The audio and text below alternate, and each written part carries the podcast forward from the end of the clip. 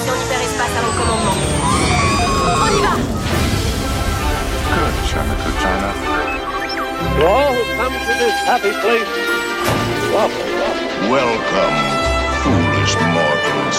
Monsieur, dames, veuillez rester assis jusqu'à l'arrêt complet et attendre qu'on vous dise de descendre. This is Main Street, Main Street Station. Salut Olivier, deuxième épisode de cette saison 3, comment tu vas? Écoute, je vais très très très très bien. Ben, toujours euh, d'habitude euh, avec toi, donc on enregistre, ça va super bien. Mais il y a plein de nou- bonnes nouvelles. Bon, il y a encore quelques mauvaises nouvelles. Euh, ça fait assez bizarre parce que pour la petite information, d'habitude on enregistre le dimanche soir et là sur un coup de tête, on a enregistré le dimanche matin. Euh, on enregistre avec des Comme ça on est croissants. plus en forme en fait. On est plus en forme et on a des croissants et des petits pains au chocolat, donc on a le ventre rempli. Ah je les ai pas reçus moi, j'ai pas reçu la corbeille. Eh, Ben, eh, moi non a-. Ah Je- voilà. je suis allé les chercher moi-même. Exactement. Et en plus de ça, la bonne nouvelle, bon, on va faire un petit peu le, les, les, les, les- on va faire un petit peu les pros, hein. donc on va faire semblant qu'on est réellement le 16 au moment où vous écoutez euh, ce podcast, et on est le 16 septembre, mais ça veut dire quoi? Ça veut dire qu'on a Disney Plus depuis hier en Belgique. Ça y est, on y est, Tony. Non c'est faux, tu mens. On est dimanche, on l'a pas encore. Oui, je, Je sais, pleure tout mais il faut faire coin. il faut faire ça. Mais t'as remarqué que sur les stories Instagram tous les jours, je fais un décompte. Hein. Oui. Je n'en peux plus, je n'en peux plus. Je crois que je vais poser des, des jours de, de maladie cette semaine, hein. mais il faut pas. Je crois pas que mon employeur m'entend euh, dans le podcast. Je crois pas qu'il suit le podcast. Euh, On blague on à sait part. jamais, hein, c'est peut-être un fan euh, caché. euh. C'est peut-être un fan caché, oui, tout à fait. Blague à part, Tony, le sommaire du jour. Bah du coup, évidemment, on va parler de Disney+, hein, parce que Évidemment. hein, euh, il y a toujours des news sur Disney+. On va parler un peu de Mulan, euh, parce qu'on a eu des news là-dessus. On va parler d'Olaf, parce que euh, y a aussi des news là-dessus. Et évidemment, Mm. on va parler de The Mandalorian, parce que un podcast sans Star Wars n'est pas un podcast. Surtout avec toi. Voilà, Euh, évidemment. N'importe quel podcast, voyons. C'est vrai. On va parler aussi de Pixar, parce que Pixar, euh, bah, enfin, en plus de la deuxième partie de ce podcast, hein, surtout, mais euh, Pixar se lance dans le jeu de plateau, donc ça c'est cool. Donc on va écouter, on va voir un peu ce que ça, ce que ça dit. Euh, puis on va faire un petit tour du côté de Marvel, et puis on va revenir en force sur les parcs Disney un peu partout dans le monde, parce qu'il y a beaucoup, beaucoup de news, des bonnes et des moins bonnes. Mais voilà, il faut en parler. Oui, mais euh, pas mal de mauvaises malheureusement pour notre parc européen. Euh, comme tu l'as dit en deuxième période, en deuxième épisode, pardon, euh, en deuxième partie, sur la je vais y arriver. on fait le deuxième épisode de notre saga Pixar Story. Et aujourd'hui, bah, il faut y passer. Je sais que la personne est controversée, mais euh, la personne est complètement inséparable euh, avec l'histoire du studio. Aujourd'hui, on va revenir sur le parcours de John Lasseter. Euh, en tout cas, bon, il a fait des mauvaises choses dans les dernières années, mais il a fait de très très bonnes choses. Et euh, le studio Pixar, les studios Pixar ne seraient pas ce qu'ils sont sans cet homme-là. Donc, on va revenir un petit peu sur, euh, sur son parcours et pourquoi, euh, pourquoi il en est arrivé là. Voilà, et on se retrouve tout de suite. Allez, c'est parti, Tony, pour l'actualité Disney qui nous plaît.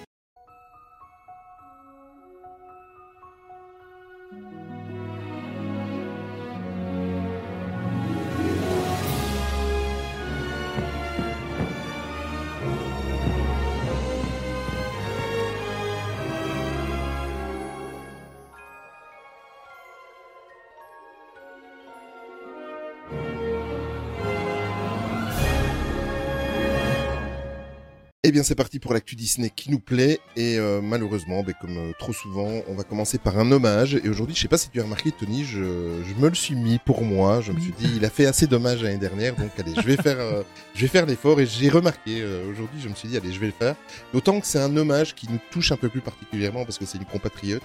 Euh, pour les plus jeunes d'entre nous, ben, ils la connaissent peut-être pas trop. Et euh, justement, ils la connaissent peut-être un petit peu via euh, justement Disney. C'est Annie Cordy en fait qui est qui est décédée le 4 septembre dernier euh, à l'âge de 92 ans, 92 ans. Annie Cordy est une artiste, une immense artiste belge euh, de musical, elle a tout fait, actrice, etc. euh, chansons, voilà les, les, les, plus jeunes, vraiment les plus jeunes et la connaissent peut-être sur une chanson, un classique Yo-Yo, etc., etc. Mais mais pourquoi on vous en parle dans un podcast Disney?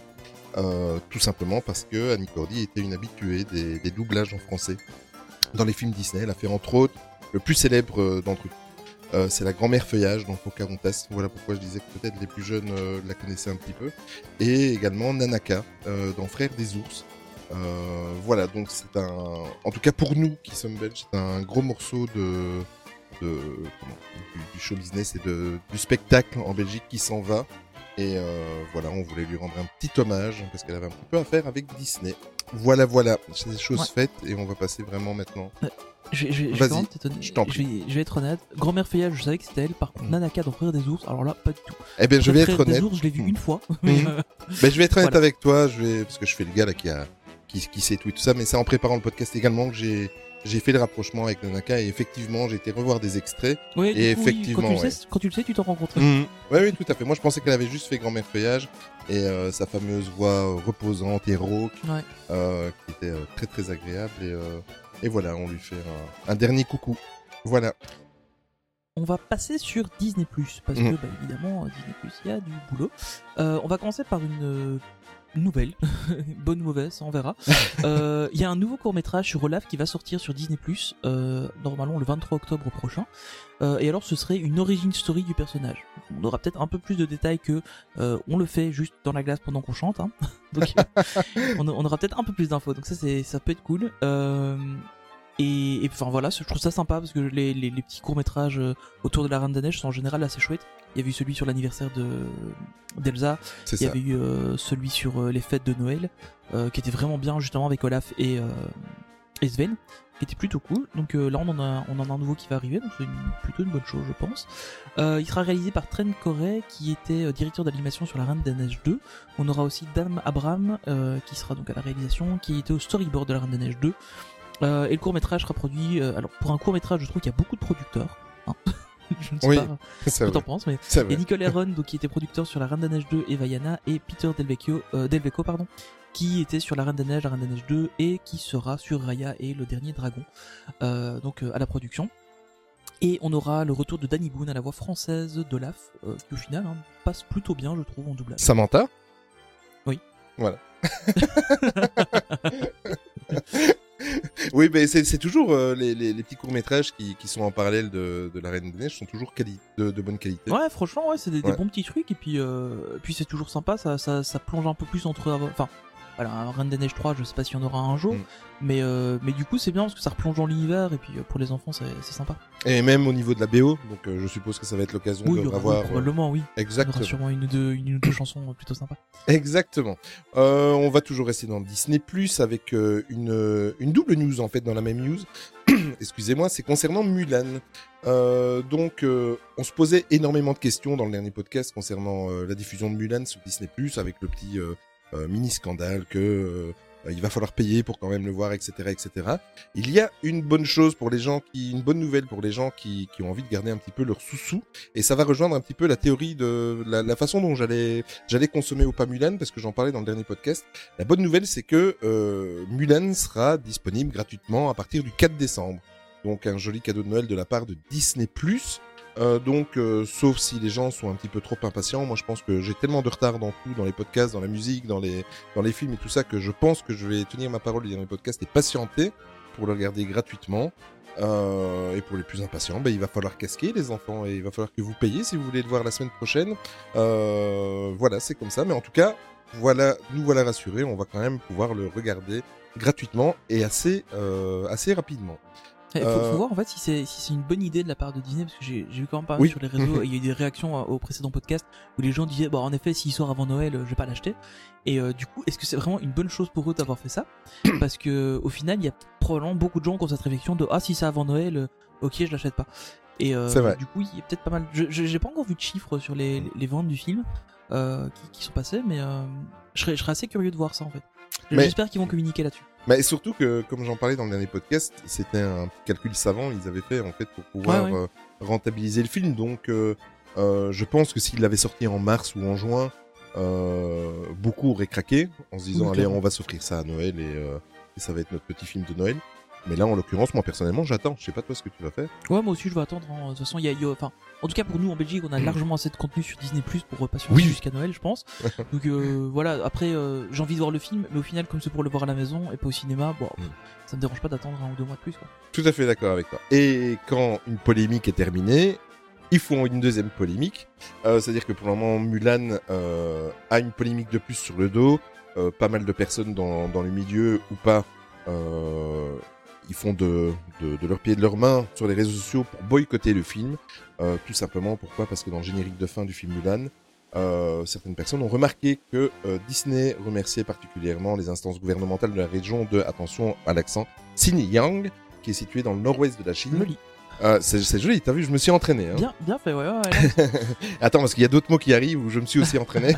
Et euh, quel est le problème avec cette région-là? Ben euh, bon, déjà la Chine, euh, c'est pas non plus le meilleur des amis, mais dans cette région-là, actuellement, il y a une minorité. Vous avez certainement dû entendre parler, euh, qui est oppressée, qui est enfermée. Ils sont, euh, on les attrape tous et on les enferme dans des camps qu'ils appellent de rééducation politique. C'est le, le peuple des Ouïghours. Euh, et voilà, ça passe mal. Le fait que, que, que Disney euh, remercie cette région où on sait qu'il y a une grosse et large oppression ne passe pas très très très bien, d'où la polémique et euh, que tout le monde demande son, son boycott. Mais bon, de toute façon, si ça n'avait pas été Disney, ça aurait été quelqu'un d'autre. Surtout que, voilà, euh, les dollars ont la raison que, que l'homme n'a pas, c'est-à-dire que euh, c'est quand même un marché de plus de presque 1,5 milliard d'individus.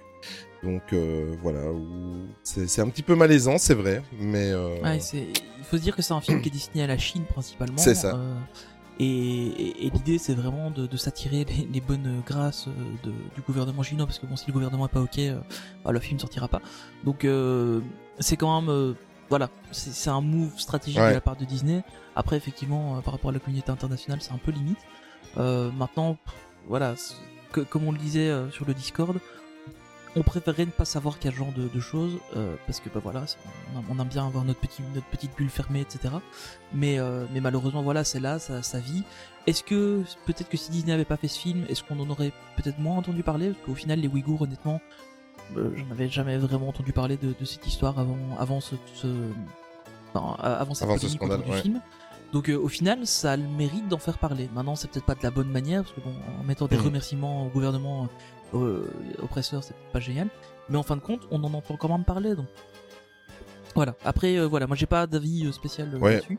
Après, Euh, si tu veux vraiment faire des polémiques, alors on va en arriver à ce que quand le parc euh, Hong Kong va réouvrir, euh, pourquoi Disney euh, réouvre Hong Kong alors que le gouvernement chinois veut euh, arrêter la liberté, euh, Ouais, de- clairement. de- etc., etc. On va pas, on va pas s'en sortir. Bon, malheureusement, euh, l'histoire a fait que ça a toujours été euh, comme ça. Euh, perlé de voilà de, de, de mauvaises associations et euh, voilà le monde doit avancer ne- malheureusement c'est comme ça ben, euh, voilà, il faut faire avec. Ben, on va quitter Mulan et on va aller dans Allez, deux news dans qui vont te plaire. meilleur. voilà partons dans un monde meilleur où il n'y a pas de polémique. enfin, s'il y en a, parce qu'il y a une trilogie qui est moyenne, mais bon, on en parlera plus tard. Euh, ça y est, on a une date. John Favreau euh, nous a annoncé que le 30 octobre prochain, la saison 2 de The Mandalorian sera disponible. Alors, je suppose qu'on aura encore droit à un épisode par semaine. hein, ça- Voilà, hein, ils, ils vont pas nous faire plaisir. Et au final, c'est pas plus mal parce que du coup, ça permet de vraiment profiter de l'épisode et euh, de pas se binge-watcher. euh, Enfin voilà, c'est plutôt une bonne C'est vrai. Euh, Au, au final, je trouve que le, le format est pas mal parce que là, par exemple, petite digression, mais je viens de me taper la saison 1 de The Boys sur euh, Amazon Prime. Ouais. Euh, D'ailleurs, si vous connaissez pas la série, c'est un truc sur les super-héros qui est super fun. Euh, un peu gore quand même. Euh, mais euh, du coup, la, toute la première saison, je l'ai regardée en une fois. Bon, il y a que 8 épisodes. Et la deuxième saison, en fait, ils font ça un épisode par semaine. Et au final, on a plus le temps de se plonger dedans. Parce qu'on se dit, bah ouais, quand cet épisode-là est terminé, bah, on en a pas un autre qui est directement qui commence derrière. Donc en fait, c'est pas plus mal de les regarder un à un. Voilà. Petite euh, digression pour dire qu'au final, c'est peut-être pas une mauvaise idée de faire comme ils font. Euh, mais donc voilà, on va pouvoir retrouver Baby Yoda, on va pouvoir retrouver notre Mandalorien préféré, enfin qui n'est peut-être pas notre préféré parce qu'il y a aussi euh, Boba Fett, mais euh, voilà. On va surtout retrouver le Dark Saber de, des Mandaloriens et ça c'est plutôt cool parce qu'on voudrait bien savoir comment il atterrit dans les mains d'un gars de l'Empire. Voilà, pour les gens qui ne connaissent pas la série, qui ne connaissent pas du tout l'univers de Star Wars, ça ne veut rien dire ce que je viens de dire, mais pour ceux qui connaissent, on sait de quoi on parle. Euh, sinon, autre news dans l'univers de Star Wars, news plutôt intéressante a priori. Euh, on a enfin une date, enfin voilà, on, a, on, on sait qu'il y a un tournage qui est prévu pour la série Obi-Wan Kenobi Ouais. depuis longtemps. Euh, et ici, ça a été repoussé à printemps 2021. Alors a priori, ce serait vraiment bien une date à ce moment-là. Euh, normalement, elle devrait être filmée de la même manière que ça a été fait pour The Mandalorian. C'est-à-dire avec euh, sans forcément de fond vert, etc. Donc qui permettra de tourner en extérieur. Par et c'est sur les mêmes plateaux Ouais, c'est ça. Et du coup, en fait, l'avantage, c'est que euh, bah, il y aura moins de problèmes pour les ventilations, les machins, etc. pour tout ce qui est Covid friendly, etc. Donc c'est plutôt une bonne nouvelle a priori. Et donc on a une date de tournage printemps 2021, diffusion courant 2022. Et ça, c'est des petites providences qu'on a eu de d'Ewan McGregor. Là, il a fait une interview, euh, je sais plus à quel magazine, euh, quel magazine People, mais voilà, il a fait une interview, il a parlé de ça. Euh, autre information qui est plutôt intéressante, c'est que euh, la série sera une série de 6 épisodes et ce sera un one shot. Donc il y aura une seule saison. On prend, voilà, on a juste l'histoire de, Obi-Wan Kenobi à ce moment-là. Au final, c'est pas mal parce que je pense que ça va raconter les les années qu'il a vécues entre la fin de la guerre des clones, donc la fin de l'épisode 3 puis le début de l'épisode 4. Euh, faire un truc trop long, bah a priori c'est un peu, euh, enfin ce serait dommage parce que voilà, il y a, y, a, y a pas tant de période que ça, enfin il y a, y a 20 ans à peu près, mais il y a, moyen de, enfin voilà, le, mec il a quand même passé la plus, la plus grande partie de son tour en tant qu'ermite sur Tatooine, donc euh, sur sa 10 saisons sur ça, bon c'est pas génial. Euh, mais par contre, du coup, c'est plutôt intéressant parce qu'on verra. On sait que, on le voit dans, Star Wars Rebels, il revoit Dark Maul, etc. Donc, ça va rapporter une petite pièce au puzzle en plus sur Obi-Wan Kenobi et, et ça fera plutôt. Enfin, je pense que ce sera plutôt une bonne chose. Voilà, voilà. Ok, ok. Euh, on va toujours rester dans Disney Plus et une dernière news avant de clôturer ce chapitre. Euh, Disney Plus euh, Amérique du Nord, donc plus particulièrement les Canada et les États-Unis, euh, sont en train d'étudier une nouvelle fonctionnalité qui, entre parenthèses, Tony m'a donné plein d'idées pour euh, le futur dans le podcast, si jamais ça pouvait arriver chez nous.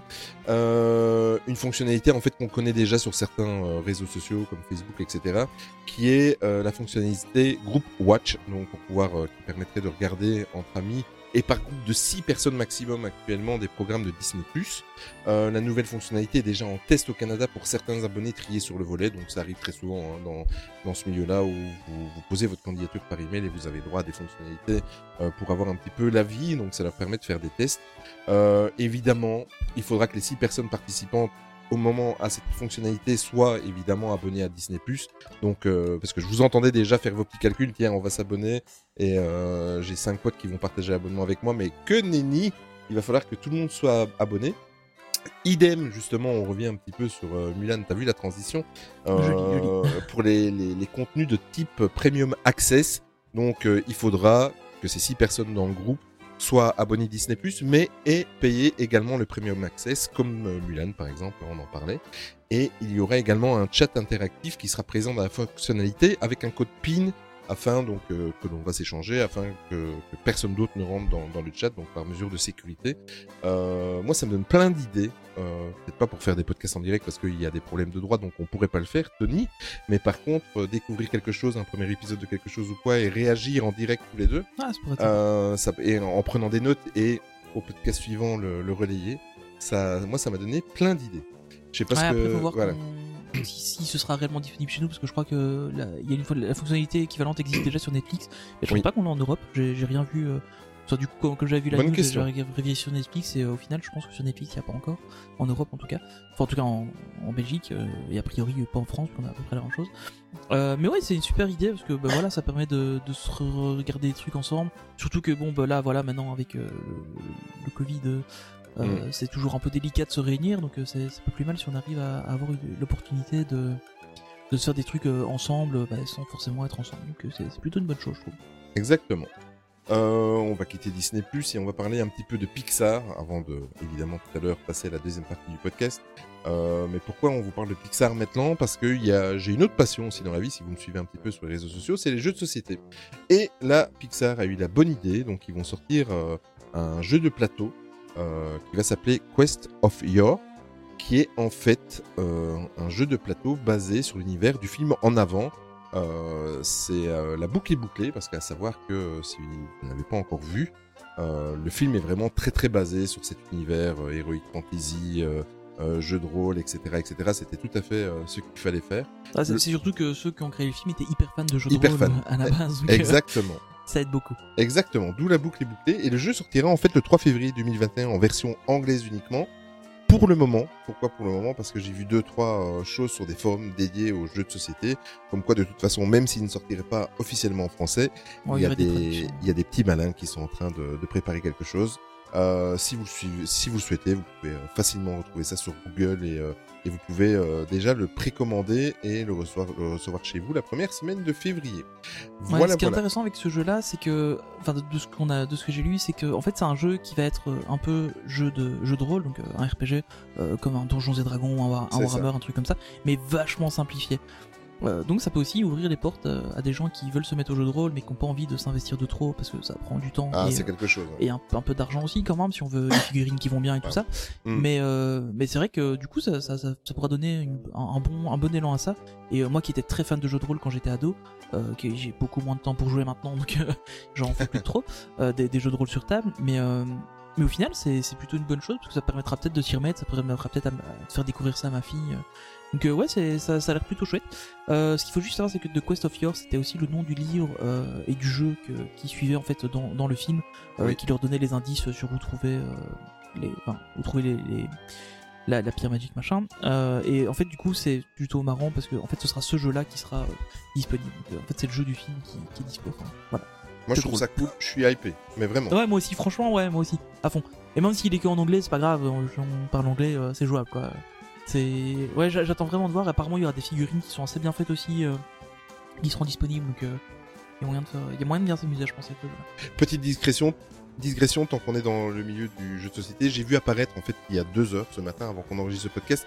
Il y a aussi, mais ça n'a rien à voir avec Pixar, il y a aussi un jeu de plateau qui est qui va être euh, créé et édité par Funko aux États-Unis, euh, qui va être un jeu de plateau basé sur Haunted Mansion. Voilà, comme ça. euh, Funko fait des jeux. voilà, D'accord. effectivement. Regardez un petit peu sur les news, mais euh, c'est une news qui est vite apparue comme ça ce matin que j'ai vu.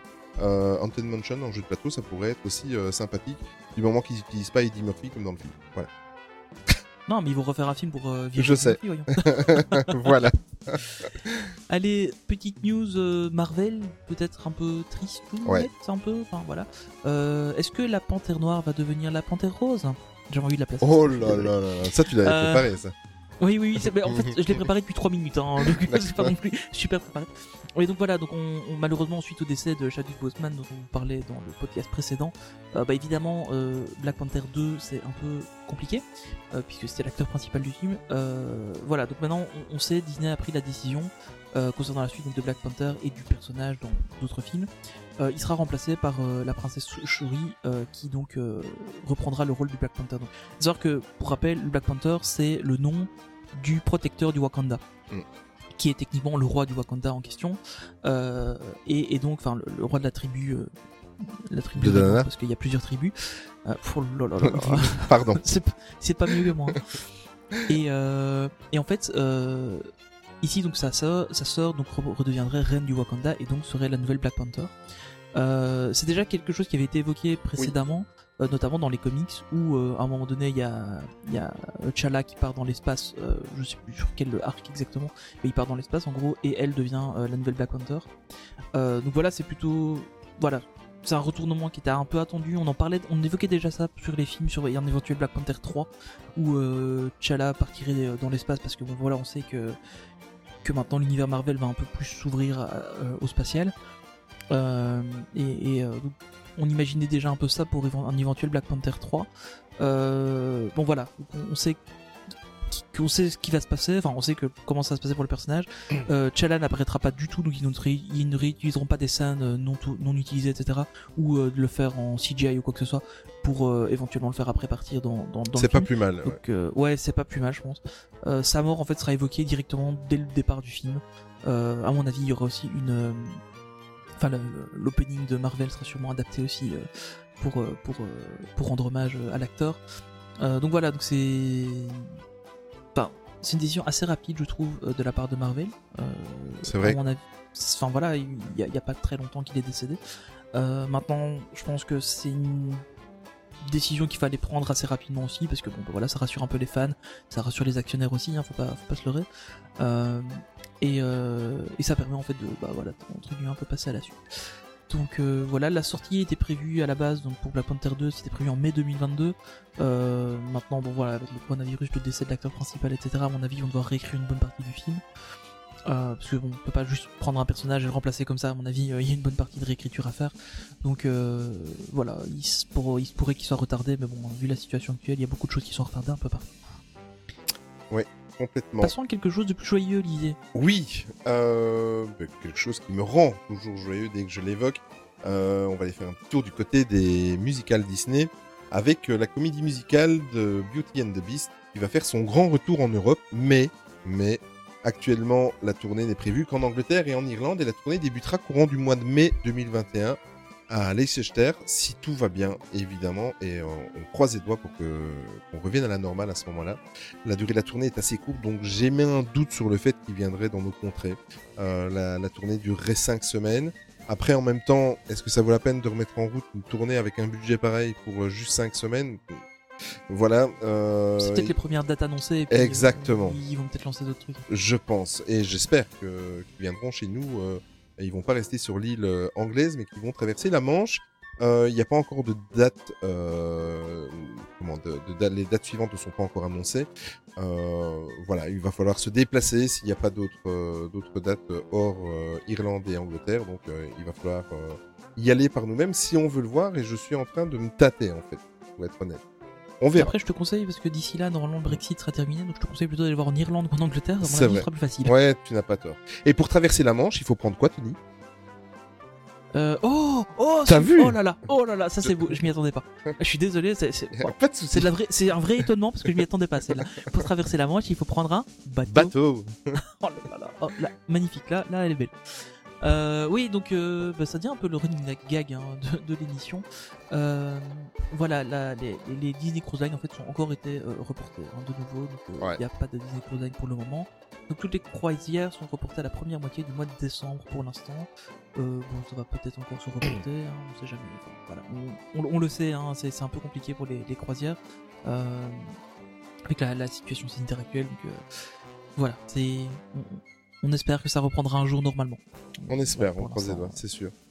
Euh, vous savez que j'ai une passion pour les, les parcs Disney autour du monde et comme la plupart des passionnés Disney, euh, il y a quand même des bonnes nouvelles et euh, on a fêté le 12 septembre dernier les 15 ans du parc de Hong Kong Disneyland. 15 ans, c'est, je me souviens encore avoir vu les, les festivités et les, les, les- comment, les soirées d'ouverture il y a pas longtemps. Ça, ça passe très Ah, très ça vite. passe vite. Hein.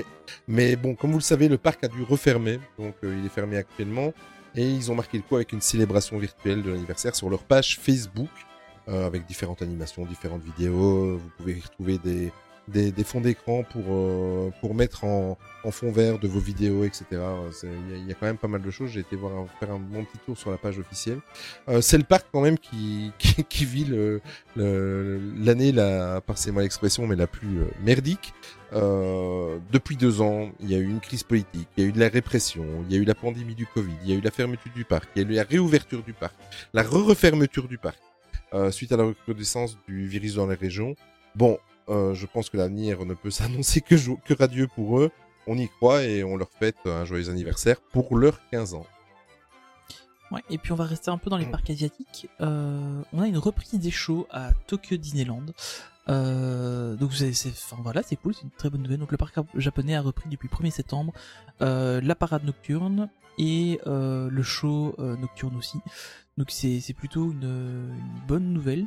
Ça veut dire que, enfin voilà, ça se passe un peu mieux en Asie qu'en Europe pour le moment euh, en termes de situation sanitaire. Donc ils ont ils ont l'occasion de, de, de, de réouvrir, et enfin de, reproposer ces, ces spectacles-là.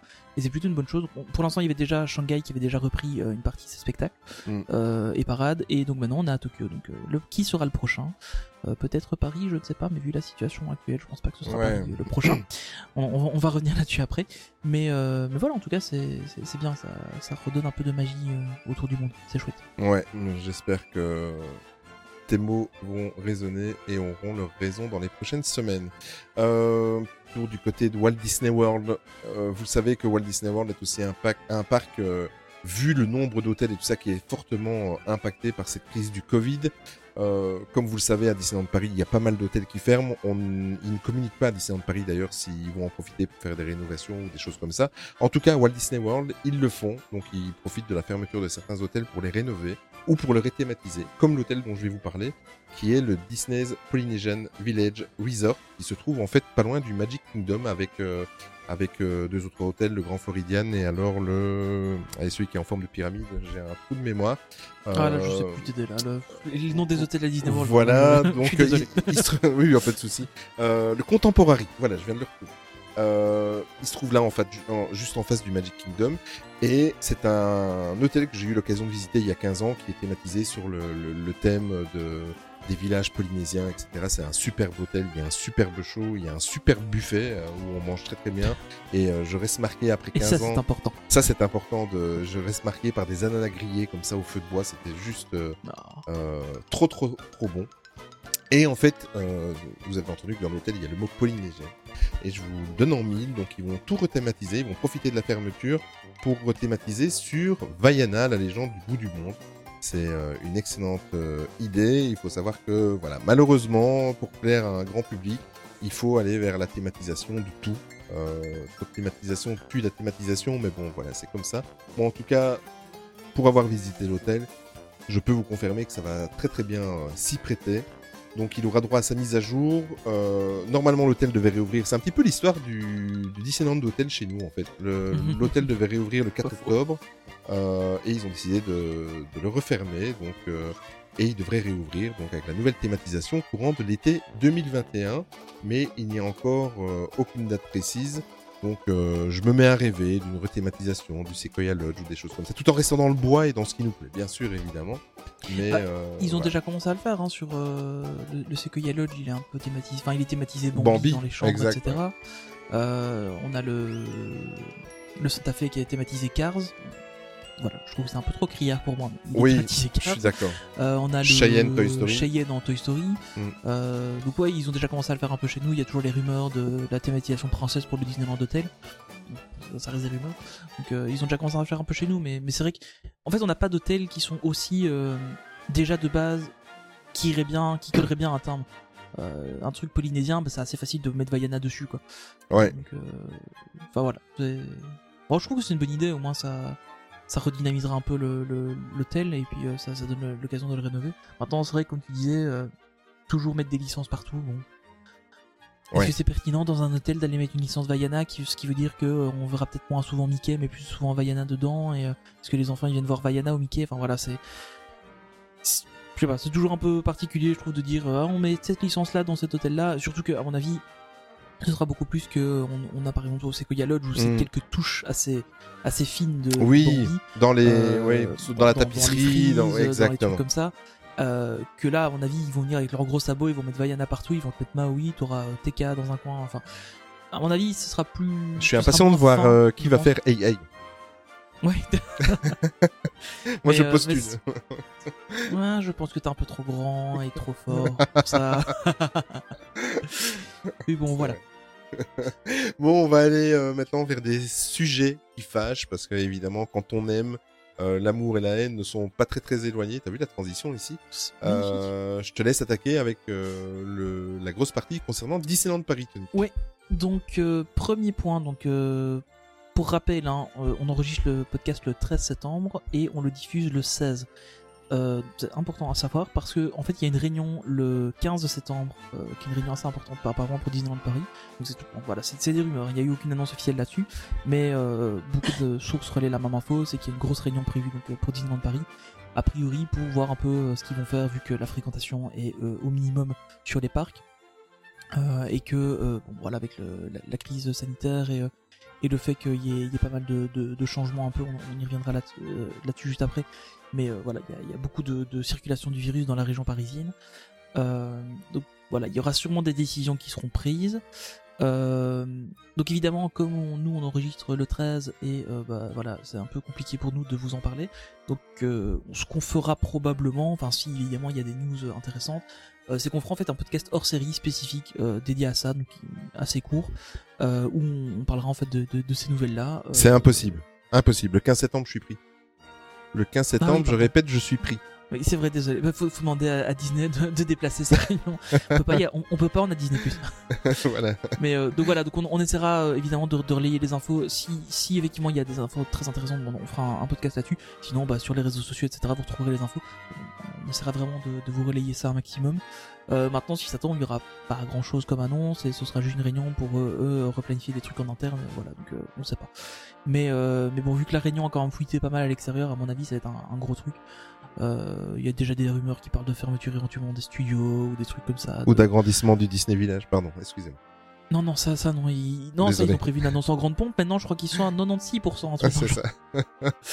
Donc voilà, donc il y, a, y a cette news-là. On verra ce qu'il en est. Euh, on vous tiendra évidemment informé euh, au, au minimum sur les réseaux sociaux et euh, peut-être dans un petit hors-série du podcast qui sera euh, un nouveau format qu'on qu'on testera. Oui, qu'on Euh. qu'on testera, pas qu'on contestera. Oui, non, évidemment. Désolé. Alors, euh, nouvelle petite euh, décision aussi qui a été prise, ça c'est par la Belgique. Euh, Ouais. Nous, amis belges, ne pouvons plus depuis ce vendredi 11 septembre à 16h nous rendre à, dans la région Seine-et-Marne et évidemment du coup à Disneyland Paris. Euh, donc toute la région parisienne était déjà pour nous en zone rouge depuis quelques temps et la Seine-et-Marne, la Seine-et-Marne était toujours vaillante en orange, ce qui nous permettait d'y aller en faisant attention. En gros, c'était ça. Maintenant en zone rouge, on n'a plus le droit d'y aller théoriquement. Stupide. Euh, voilà, bon, c'est. En fait, c'est basé. le- La manière de calcul, c'est basé sur des chiffres. euh, c'est plutôt à euh, pile ou face. Non, non, c'est le- leur, Oh, leur système. Parce que justement, je je m'étais un peu renseigné sur le truc avant de, avant de faire le podcast pour en parler un peu plus. Le, le, le système en fait est basé sur des seuils en fait de, de contamination et de circulation du, du virus. Euh, évidemment, bah, du coup, si c'est, euh, enfin voilà, eux, eux le font à l'échelle d'un département euh, pour la France.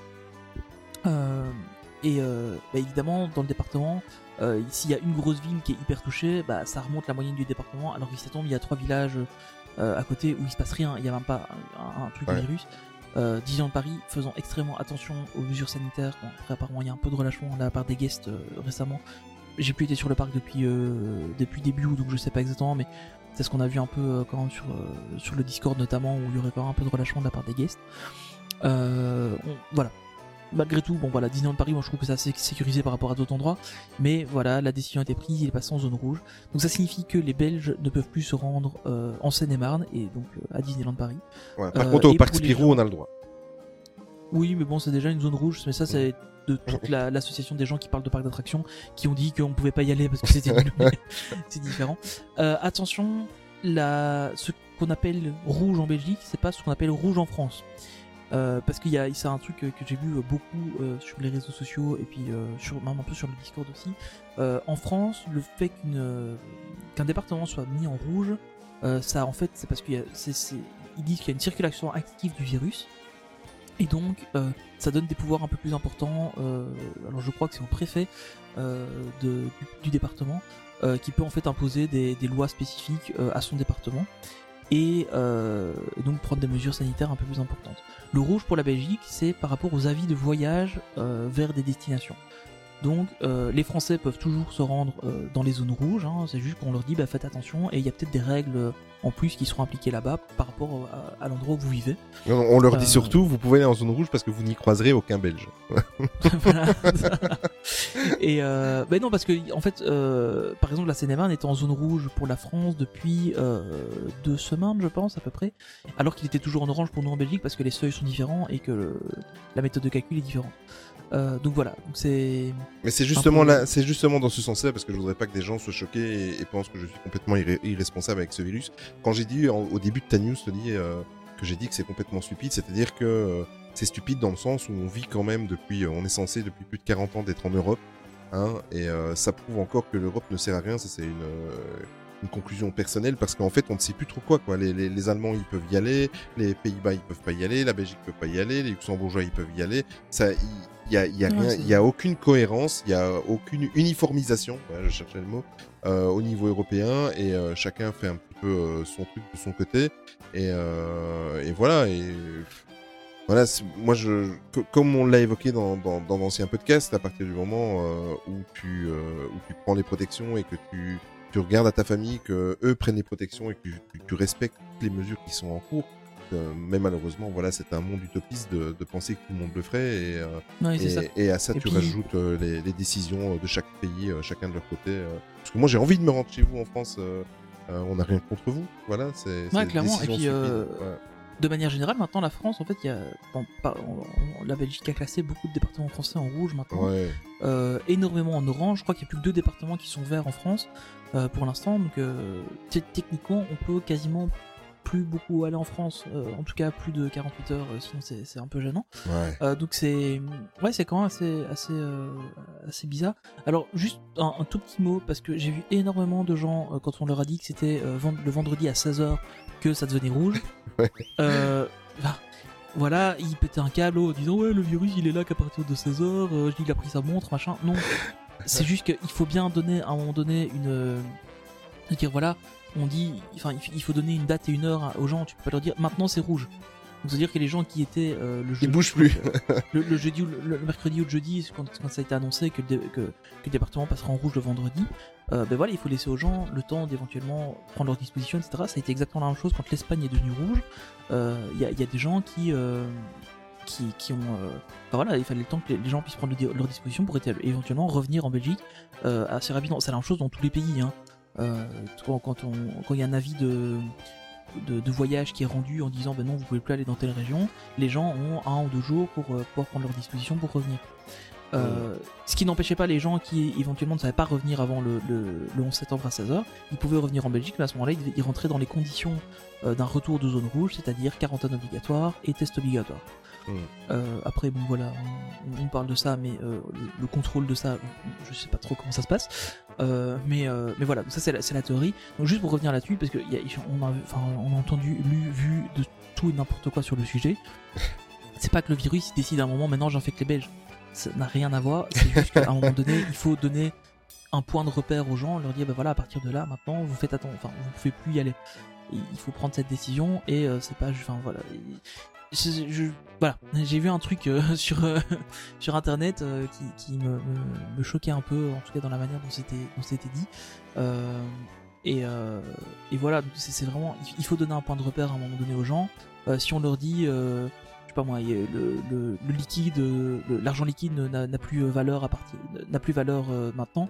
Si on vous dit que c'est à partir de maintenant, bah, vous allez pas savoir échanger votre argent liquide ou éventuellement le comment le, le- dépenser, etc.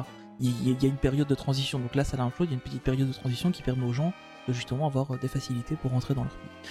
Petite euh, parenthèse, je suis désolé, ça dure un peu plus longtemps que prévu, euh, cette mini parenthèse, mais je voulais, je voulais juste revenir là-dessus parce que je trouvais ça assez important. C'est pas, voilà, c'est pas juste une décision arbitraire de dire ça. Il y, y a une logique derrière. Voilà. Je, je, je te rends la parole Ouais. La logique, la logique en Belgique, tu sais. Bref, Oui, voilà. Euh, suite à tout cela, évidemment, dans tout ce conglomérat de mauvaises nouvelles dans lequel on baigne depuis plus de six mois, et il est grand temps que ça s'arrête, mais bon, c'est comme ça. Euh, vous avez dû remarquer sur les réseaux sociaux, parce que Disney a énormément communiqué évidemment là-dessus. Enfin, en tout cas, ils ont fait ce qu'il fallait faire. Même si au début, on a beaucoup appris par les Insiders et pas par Disney. Mais bon, bref, venons-en au fait. Les deux spectacles euh, de la saison du Roi Lion et, et de, la jungle euh, sont complètement et purement annulés. On s'en doutait dans le podcast précédent, on vous parlait que c'était euh, certainement euh, juste pour quelques jours. Et le 8 septembre dernier, la nouvelle est tombée, donc comme on s'en doutait, les spectacles du Roi Lion et les rythmes de la Terre et le rythme de la jungle, euh, qui devaient avoir lieu cette fois-ci au Walt Disney Studios, euh, sont euh, tout simplement et purement annulés pour cette année. Euh, ils ont enfin, enfin, dans les communiqués officiels, utilisé le terme annulé. Voilà, il était peut-être temps qu'ils arrêtent de dire reporté. Euh, donc il va falloir attendre euh, l'année prochaine si évidemment les, les shows reviennent.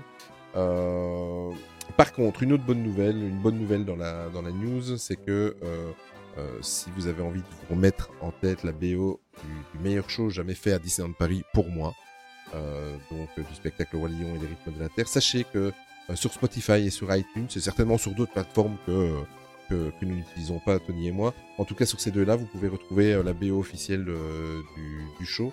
Et euh, je tenais à faire un petit clin d'œil à notre ami Slyway, qui est, euh, qui est, qui est un de nos auditeurs et qui, participe pas mal sur euh, notre Discord, euh, parce que c'est lui qui nous avait lâché l'information assez tôt. Et je sais pas d'où, d'ailleurs, j'en profite, je sais pas d'où il avait eu l'info, parce que euh, elle est sortie, euh, il nous l'a pondu 2-3 heures avant que Ouais, avant on que soit inondé sur sur les réseaux sociaux. Mais en tout cas, merci On- à toi. À mon avis, il a eu ça dans ses recommandations sur Spotify. il a eu la chance d'être Voilà, bien tombé peut-être. dessus. Bon, en tout cas, euh, voilà, un gros, un gros bonjour à toi, un gros big up à toi. Et, euh, et voilà, voilà. Euh, tant qu'on reste dans les choses annulées, Tony. Ouais, on a en fait le spectacle La Fabrique des rêves qui devait se jouer au Studio D, euh, qui est en fait euh, l'ancien studio où était joué le spectacle de Disney Junior Live on Stage, euh, donc euh, qui était le Walt Disney Studio, hein, je pense que j'ai déjà dit. Euh, voilà, donc normalement le spectacle devait commencer ici, euh, je crois de mémoire, au, courant du mois d'octobre, fin septembre, début octobre. Et euh, bah, voilà, il est repoussé à une date indéterminée, donc c'est dommage parce que la scène, enfin, les, des images qu'on a vues, le truc a l'air vraiment génial avec avec une super belle scène aussi au style steampunk etc donc il y, y vraiment enfin voilà ça faisait rêver comme truc et bah malheureusement il, est reporté à une date euh, indéterminée comme euh, beaucoup de choses. Et oui, mais par contre, on a déjà droit à l'enseigne. L'enseigne est déjà posée, donc si vous voulez faire un Oui. petit tour, voilà, voilà. Euh, on va parler un petit peu de la saison d'Halloween 2020 parce que là maintenant, elle arrive à grands pas. Euh, c'est dans quelques jours, euh, d'ici euh, deux, deux bonnes semaines. Euh, la saison qui est attendue, évidemment, à partir du 26 septembre et qui, qui ira jusqu'au 4 novembre prochain, va évidemment être adaptée pour cause de, de pandémie, de Covid-19.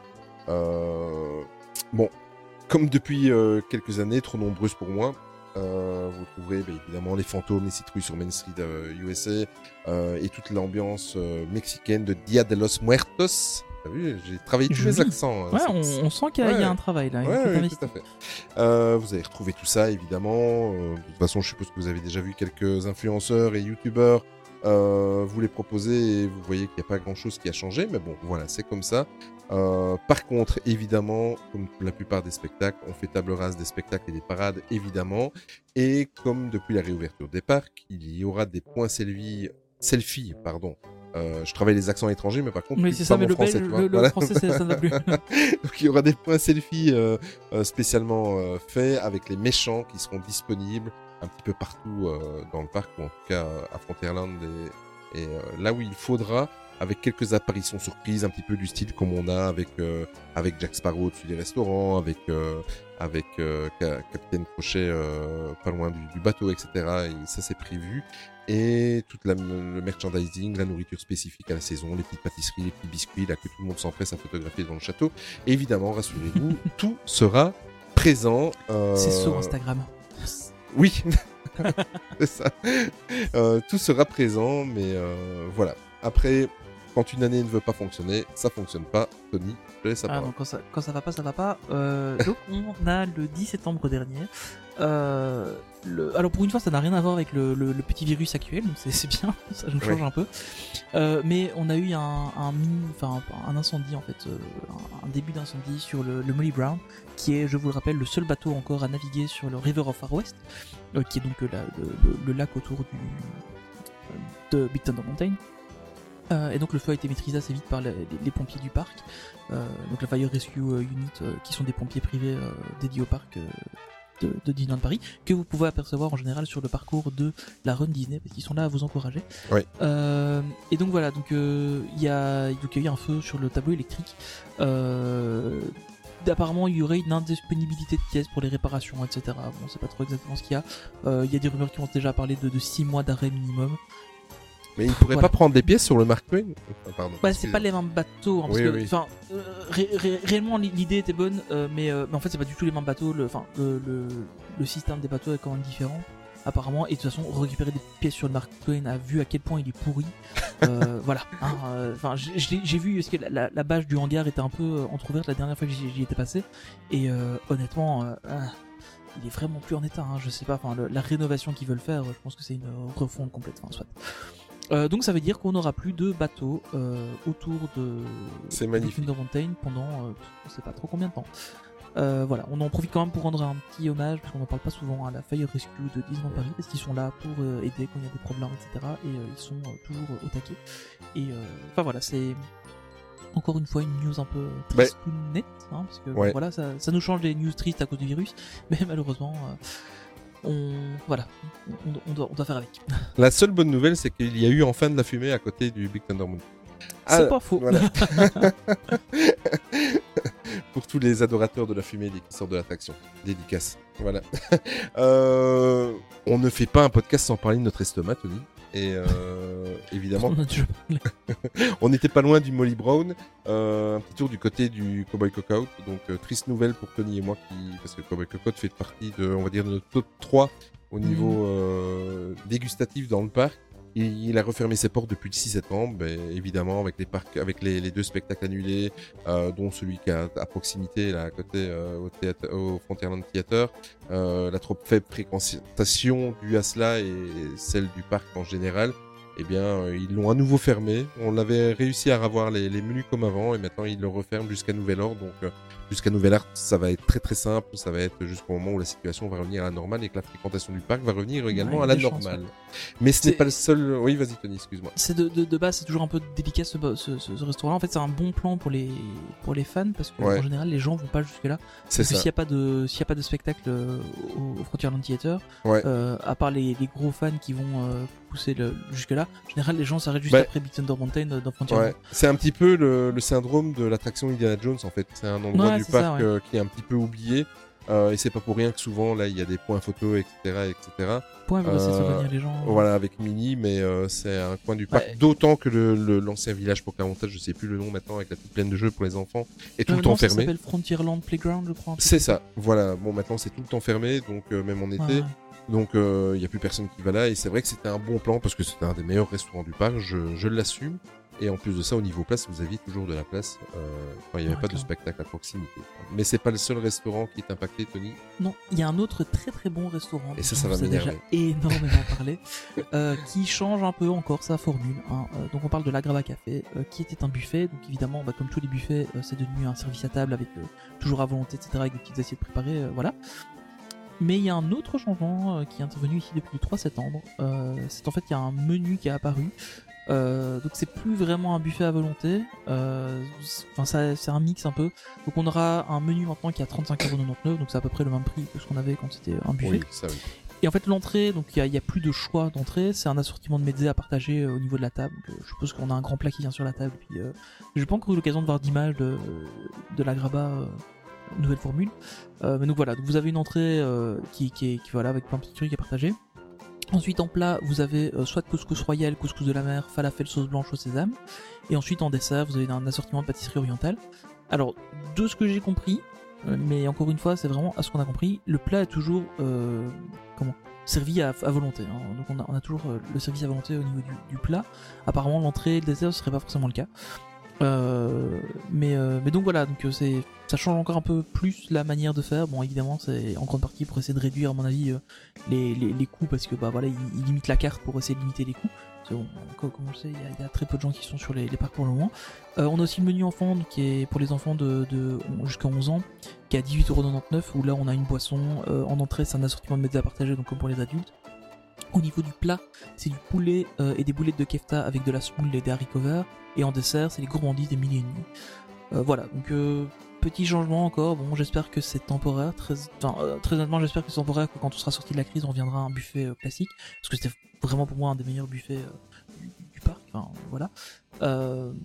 J'espère qu'ils sont pas en train de tester des nouvelles méthodes, éventuellement pour virer les buffets, pour monter un peu en gamme. Enfin, je sais pas trop. C'est assez compliqué, je pense. Le, le fait est que ben voilà, la situation actuelle explique ce, ce changement et honnêtement si c'est temporaire moi ça me choque pas forcément parce que ben voilà ils réduisent la carte pour avoir plus facile à gérer. Euh, maintenant euh, voilà si c'est euh, si on se retrouve avec euh, avec ça à terme euh, oh, c'est un peu triste quoi. On verra. Moi, ça m'avait bien énervé. Euh, on verra. Bon, si c'est à, ouais, si c'est à volonté. bon, après, le, le- ouais, c'est vrai que euh, si on était dans une configuration normale, euh, je pense que mon énervement et l'énervement des fans est tout à fait euh, légitime. Ici, c'est vrai qu'il faut qu'on fasse tous des efforts. Donc, avec le recul, voilà, c'est un petit peu comme toi. Si, si c'est momentané, si ça tombe, ça, ça va être très très bon et ça va être largement euh, rassasiant, on va dire, euh, surtout avec un assortiment de en fait, le- couscous. euh, Le gros changement au niveau du plat, il y a pas vraiment de changement parce que c'est déjà ça. assez réduit. C'est surtout bah, l'entrée qui a plus vraiment de choix et le- et les desserts non plus quoi. Ouais. Je sais qu'il y a les fameuses oranges, je sais plus avec quel Oui. assaisonnement que qui sont très chères à Cody, qui qui bah voilà du coup elles sont plus elles sont plus disponibles. Des oranges à la menthe, non? C'est pas avec des feuilles de menthe dedans Non, Non, je, je sais je sais, Je sais plus. non, Ouais. Je sais pas c'est un, un en genre cannelle ou. ou- Oui, c'est ça, la cannelle. Tu as raison. Ouais, ouais. Tu as raison. Ouais. Je, je trouve qu'on met de la cannelle partout, je n'aime pas la cannelle. Mais voilà, c'est un autre sujet. Mais bon, le menu en lui-même, euh, parce que bon, pour euh, ceux qui ne le savent pas, un mezzé, c'est un, un plat typique euh, gréco-oriental, on va dire, où vous avez toutes des petites choses à manger. Souvent, il y a des petits calamars frits, il y a des, des feuilles de vigne, il y a des choses comme ça, euh, vraiment à manger. Après, bon, c'est à partager, c'est à mettre sur la table. Tout le monde n'aimera peut-être pas ce qu'il y a dans, dans le choix qu'ils vont proposer, mais bon, euh, c'est comme ça. Après, pour 35,99€, sincèrement, euh, buffet ou pas buffet, vous n'êtes pas volé, euh, d'autant si vous avez aussi la réduction euh, passeport annuel. Donc, franchement, c'est un des meilleurs Ouais, ça, ça- qualité-prix. ça reste Ouais. une bonne affaire d'aller dans ce restaurant-là. Oui, tout à fait. de, de manière générale, on, on a pu le voir. Enfin, moi, j'ai pas fait de buffet quand, quand j'étais sur les parcs, mais mais mais mal- enfin, de manière générale, de, de ce qu'on voit dans les vidéos des youtubeurs, etc. Enfin, ce qu'on peut voir un peu partout, ça reste une, une bonne affaire de faire un buffet à Disneyland Paris. Tout à fait. tout. Euh, avant de clôturer et de passer à la deuxième partie du podcast, un petit, euh, une petite note supplémentaire concernant les passes annuelles. Donc, comme vous le savez, à Disneyland Paris, que si vous voulez vous y rendre pour euh, passer une journée, vous devez, en plus d'acheter votre euh, votre entrée ou si vous êtes dans le passeport annuel, vous devez en plus signaler sur sur l'application ou sur le site internet de Paris votre présence et euh, et avoir l'accord évidemment recevoir le, le fameux sésame pour dire que vous avez le droit d'y aller. Euh, et Disneyland Paris a étendu maintenant cet enregistrement obligatoire jusqu'au 31 décembre, donc euh, jusqu'à la fin de cette année. Euh, les réservations sont déjà, au moment où on vous parle, sont déjà ouvertes sur le site de Disneyland Paris. Un petit rappel, si vous séjournez dans un hôtel euh, qui reste encore ouvert, hein, des hôtels rescapés du resort, en séjour, parce que tu as bien fait de me mettre la note euh, en préparation du podcast, Tony, en séjour, là vous n'avez pas besoin de réserver votre présence dans les parcs. Euh, par contre, si vous prenez l'hôtel, parce que toutes les nuits d'hôtel maintenant sont en nuit sèche, et que vous allez après euh, par vous-même dans le parc, évidemment, euh, il est obligatoire de réserver votre journée au parc comme toute personne lambda, passeport annuel ou pas, qui se rend euh, une journée dans, dans le parc. Euh, petit rappel encore, on vous en avait parlé, n'oubliez pas que le bureau des passeports annuels est fermé actuellement et que vous devez vous rendre au Walt Disney Studio. Euh, Il y a trois guichets, je pense. Je ne me souviens plus la news. C'est 7 à 12, je crois. Ah, C'est ça. Et, euh, et c'est là que vous devez faire le, le nécessaire si vous voulez devenir possesseur du passeport annuel. Alors, toute petite news en plus, euh, spéciale Belgique, euh, j'en avais parlé sur le Discord, je crois, peut-être même sur les réseaux sociaux, euh, par rapport au fait que bah, du coup la- les Belges ne peuvent plus se rendre sur le parc. Il n'y a pas encore eu de décision prise de la part de Disneyland Paris pour une éventuelle suspension, euh, enfin rallongement de la période, etc., des dates par rapport à la Belgique pour les détenteurs de passe annuel. J'avais demandé donc à DLP Help ce qui- ce qu'il en était. Ils n'ont pas encore d'informations là-dessus. Ils, sont conscients du problème et, travaillent dessus. Donc pour euh, si vous y allez en tant que en, en séjour, bah là c'est du classique, hein, annulation possible, etc. Report, machin. Euh, ça y a pas de problème. Par contre pour les gens qui ont passeport annuel, bah, il y a pour l'instant pas de compensation de prévu. Euh, parce que bon voilà c'est pas Disneyland Paris qui ferme, c'est la Belgique qui interdit à ses ressortissants d'aller sur place. Euh, donc voilà, à mon avis, il y a- beaucoup de discussions qui vont avoir lieu, mais euh, je, je- je suis un peu l'actualité, je, je demande régulièrement s'il y a des informations. Donc euh, dès, dès qu'on a des infos, euh, on, on vous les communiquera évidemment là-dessus. Tony est sur le digression. Voilà. Allez, parlons de choses un peu plus joyeuses maintenant. Effectivement, euh, ben après toute cette mauvaise nouvelle, donc on va passer à la deuxième partie et on se retrouve tout de suite après le générique et on va parler euh, dans ce deuxième épisode de Pixar Story, comme je vous l'ai dit, on va parler de John Lasseter. À tout de suite.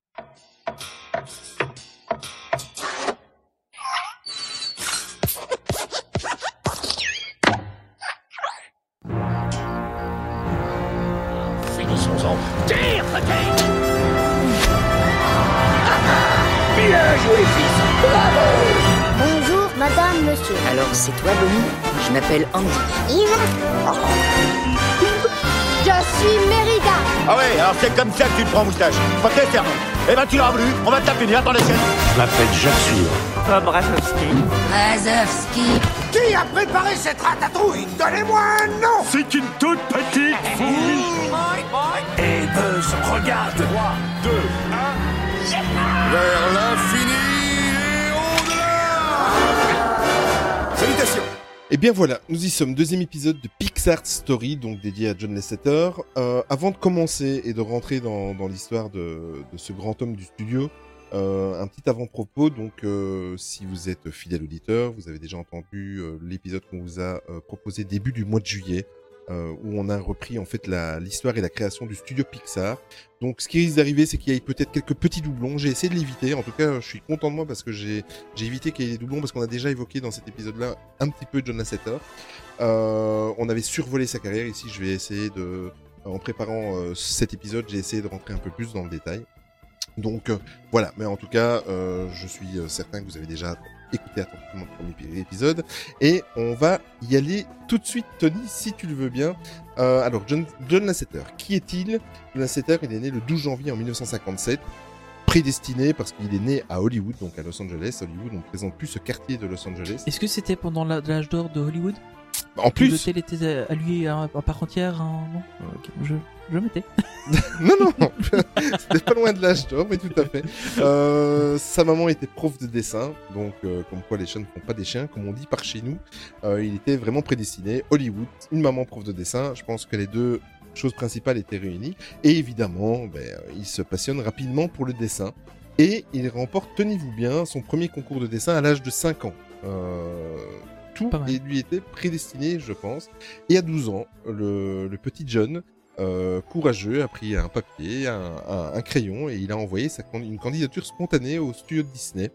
Euh, suite à cela, ça on en avait parlé un petit peu dans le premier épisode, euh, il a suivi des cours évidemment à la prestigieuse CalArts, donc l'université qui a formé, on va dire, 95% des, des, des dessinateurs que, que vous allez voir sur les, les grands écrans à l'heure actuelle. Il y a deux grands noms qui vont s'y rencontrer, donc euh, c'est Brad Bird et Tim Burton qui vont euh, se mettre sur la route de John Lasseter. Euh, donc ces trois noms-là, vous allez voir. euh, C'est vont- des gens pas très connus qu'on fait un deux films euh, pas très connus. Exactement. Et durant ses études, euh, il réalise deux courts-métrages. Et les deux courts-métrages vont remporter euh, l'Oscar du meilleur film d'étudiant. Euh, je pense que quand tu commences comme ça dans la vie, Tony, Et ça, c'est- euh, c'est pas mal. Franchement, je- c'est pas mal. Je pense que c'est déjà, déjà pas mal. Euh, j'ai essayé de construire cette émission, en fait, cette deuxième partie, en plusieurs euh, périodes. En fait, j'ai appelé ça les périodes de John Lasseter.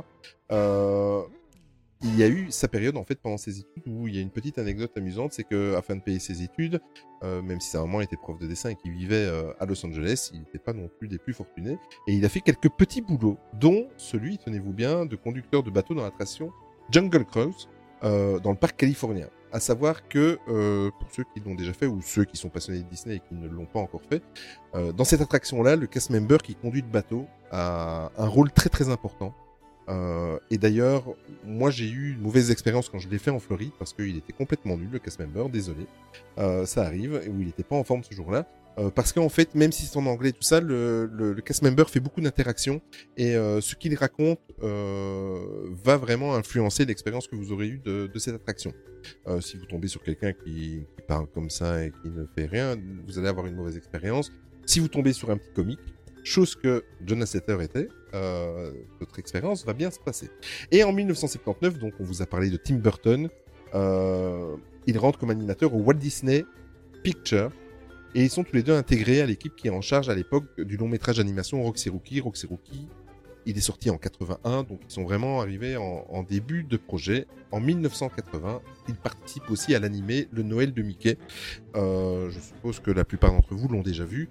Euh, moi, c'est un de mes euh, courts-métrages préférés de Mickey concernant le, le Noël de Mickey. Je l'appelle court-métrage parce que c'est pas, il est vraiment entre les deux en fait, entre le court-métrage et Oui, entre c'est le, un, un moyen métrage. C'est un moyen métrage. Mais oui, pourquoi utiliser des mots compliqués alors qu'on peut utiliser un simple moyen. Voilà, exactement. Et suite à cela, ah là là, pourtant on est dimanche matin, on n'est pas dimanche soir. Et il y a eu ah, ensuite la période euh, Lucasfilm. Donc, euh, comme on l'évoquait euh, dans le dernier, euh, dans le premier épisode, en 83, il est licencié par les studios Disney et il rencontre la même année un quatrième grand nom dans, dans toute l'histoire de, de Pixar, c'est Ed Catmull, euh, qui n'est autre que le PDG de Lucasfilm Computer Graphics Group. Là, attention, on va rentrer dans le domaine de Tony. Euh, et comme je vous l'avais dit, c'est une des divisions de Industrial Light and Magic dont nous en avions parlé largement dans le premier épisode, évidemment.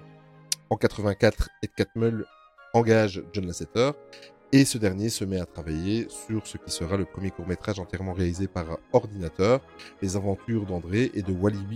Wally B. Je vais bien séparer parce que j'avais fait une petite À ne pas euh, confondre avec euh, Walibi ou Wall-E. Enfin, Voilà, Mais exactement. ce qui est surtout intéressant, parce que ah, en, en- en- en préparant le podcast, du coup, j'ai re-regardé ce court métrage, et en fait, le générique est presque aussi long que Oui. le court métrage en lui-même. Et ça, c'est fou quand même. Exactement. Et euh, alors apparemment, ils ont travaillé même sur des machines, euh, des, PC, enfin des, ordinateurs, parce qu'on peut vraiment, pas vraiment parler de PC à ce moment-là, mais du MIT, etc. Il y, a, des remerciements assez fun. Et au final, quand on regarde euh, l'animation de ce truc-là, qui date de 80, euh, de 84, pardon, en 84, ils ont un- une animation qui est aussi bonne que des dessins animés faits vite fait pour les enfants maintenant. Si tu prends un truc, enfin le, truc russe là, je sais plus comment ça s'appelle, euh, et Mishka là avec la petite fille et l'ours. Euh, au final, l'animation est pas beaucoup plus fluide et beaucoup plus. bon, évidemment, les couleurs sont, sont plus peps, etc. Mais euh, la- l'animation est pas beaucoup bien meilleur que, que ce qu'il y avait dans les années 80. Et donc c'était vraiment une, enfin c'était un- incroyable la, la manière dont, dont ce truc a été réalisé. Quoi. Bon après on parle d'un truc de une minute, qu'un épisode de, de Macha et Mishka c'est 20 minutes, mais euh, Oui. c'est, enfin c'est dingue de se dire qu'ils ont réussi en 84 à faire ce truc là. Quoi. Mais, parmi les sources que je vais vous répéter à chaque épisode en fin de, cette partie, parmi les sources, il y a un, film documentaire qui m'a fortement inspiré et que je crois que depuis le mois de juin, j'en suis à la quatrième euh, vision, euh, au quatrième visionnage. Euh, justement, dans, ce film-là, Pixar Story, qui est sorti en 2004, je pense, 2006, 2009, 2009, pardon. Il y a justement un morceau du documentaire où on voit euh, toute cette période euh, où il a produit, où il a réalisé le, premier court métrage entièrement réalisé par euh, ordinateur, Les Aventures d'André et, Wally B. Et tu le vois dans son bureau, en fait, il, est tout seul avec un ou deux assistants. Et le mec, il, il dort en dessous de son bureau. Euh, il y a son sac de couchage, il dort euh, sur place, etc. Pourquoi? Parce que le matériel de l'époque, ben forcément, c'est pas le matériel qu'on a maintenant, même à la maison, euh, chez nous actuellement. Le matériel de l'époque, je pense qu'ils le disent dans le documentaire, euh, il travaillait sur une seconde d'image et il fallait que l'ordinateur travaille toute la nuit pour charger et, animer cette seconde d'image, cette seconde de- d'animation. Donc, euh, et tu le vois, c'est vraiment très très bien fait et très bien expliqué. Et tu vois des images d'époque où tu le vois en train de réaliser et de travailler sur son ordinateur. Euh, il fait même peur. il fait même peur parce qu'il a tous les clichés euh, du, du geek de l'époque. Euh, maintenant, un geek, c'est plus péjoratif, mais à l'époque, c'était. euh, Mais le mec, il, il dormait dans son bureau pour pouvoir réaliser ce premier court métrage. En 85, euh, il fait une autre rencontre euh, ultra importante. C'est sûr que si moi je le trouve devant moi, euh, il rencontre Steven Spielberg qui est en train de, de réaliser et de produire Le Secret de la Pyramide et euh, Jonas C'est aussi un gars qui a fait un ou deux petits films. oui, rien, rien de bien spécial. Il a, il a fait quelques petits, euh, quelques petites séries. Euh, et à l'époque, Spielberg s'occupe du film Le secret de la pyramide. Et euh, il va collaborer, John Lasseter va collaborer avec lui pour tout ce qui est animation numérique, etc. Mais uniquement d'un personnage, c'est un chevalier dans le film. Et euh, pour ce travail-là, il sera même euh, nommé aux Oscars. Donc euh, imaginez-vous, le mec, il a pas 27 ans, il a déjà remporté deux Oscars pour le meilleur film d'étudiant. Et il a déjà été nommé plusieurs fois aux Oscars. C'est juste... euh, c'est- juste euh, dingue. Ensuite, il y a la partie Pixar, donc on y arrive. Comme vous le savez, suite à, toute cette période, George Lucas va vendre euh, cette- l'entité qu'on a parlé tout à l'heure à Steve Jobs, qui va le rebaptiser dans la foulée Pixar Animation Studios. À partir de là, John Lasseter va se con- consacrer sa vie uniquement euh, à l'animation 3D, fini les effets spéciaux, fini les collaborations à l'extérieur, etc. Il va vraiment euh, être euh, à 2000% pour le studio. Et il va réaliser des courts-métrages en 3D, dont des publicités. On va pas revenir sur les publicités, on vous en a déjà parlé. Euh, et il va créer un court-métrage à cette époque-là qui va changer à tout jamais l'image euh, et la communication du studio. Il va créer le court-métrage Buxo Junior, où apparaît la fameuse lampe de bureau qu'on voit encore euh, 30 ans après, qu'on voit encore en, juste avant euh, un dessin animé, qui est complètement l'emblème et le, la mascotte du studio. Euh... Vas-y. Ce qui est assez marrant avec ça, c'est que pour le coup, en fait, euh, quand on regarde le court métrage encore maintenant, euh, il y a, en fait, il y a le logo Pixar sans la lampe, donc c'est juste un carré avec Oui. euh, les lettres Pixar et des petits points entre eux. Et c'est super comique de, de voir ça, parce qu'on se dit que voilà, ils ont mis leur logo devant, au final ils l'ont remis une fois, parce qu'après leur logo ça deviendra la lampe du court métrage, donc c'est assez marrant. Euh, et alors ce qui est super intéressant aussi, c'est que, c'est que si on le regarde bien et qu'on écoute bien, on, on retrouve vraiment les, les morceaux d'animation qui ont Oui. donné lieu au nouveau logo Pixar. Le son aussi, toutes les sonorités, c'est exactement les mêmes qu'à l'époque. Donc c'est super intéressant. Et euh, il y, a, y a aussi, en fait, c'est c'est la première fois euh, où il y a eu des lumières et des ombrages qui ont été calculés directement par ordinateur. Donc euh, il, est, il est programmé à l'avance et puis c'était calculé automatiquement. C'était pas rajouté après en post-production, euh, enfin en équivalent de post-production euh, par la suite. Donc c'était toutes les lumières et les ombrages sont directement calculés. C'est la première fois que c'était fait sur un sur un, un- comment, sur un, un rendu 3D comme ça. Donc, euh, bon maintenant voilà c'est c'est c'est la base maintenant euh, de, de, de ce qu'on fait. Mais à l'époque c'était la première fois, c'était quand même énorme. euh, Énorme. Et euh, c'est aussi, il n'y a pas que le, la petite lampe qu'on qu'on découvre là-dedans, il y a aussi la balle euh, de Oui. Pixar qu'on trouve dans à peu près tous les longs métrages et qu'on retrouve aussi sur le logo d'un podcast. Je sais pas trop lequel. je ne vois pas, je ne vois pas. Euh, bonne précision, Tony. Euh, maintenant, on va quitter un petit peu la partie où il risquait d'avoir un petit peu des doublons, des doublons pour vraiment se concentrer sur, sur l'histoire de, de John Lasseter en lui-même.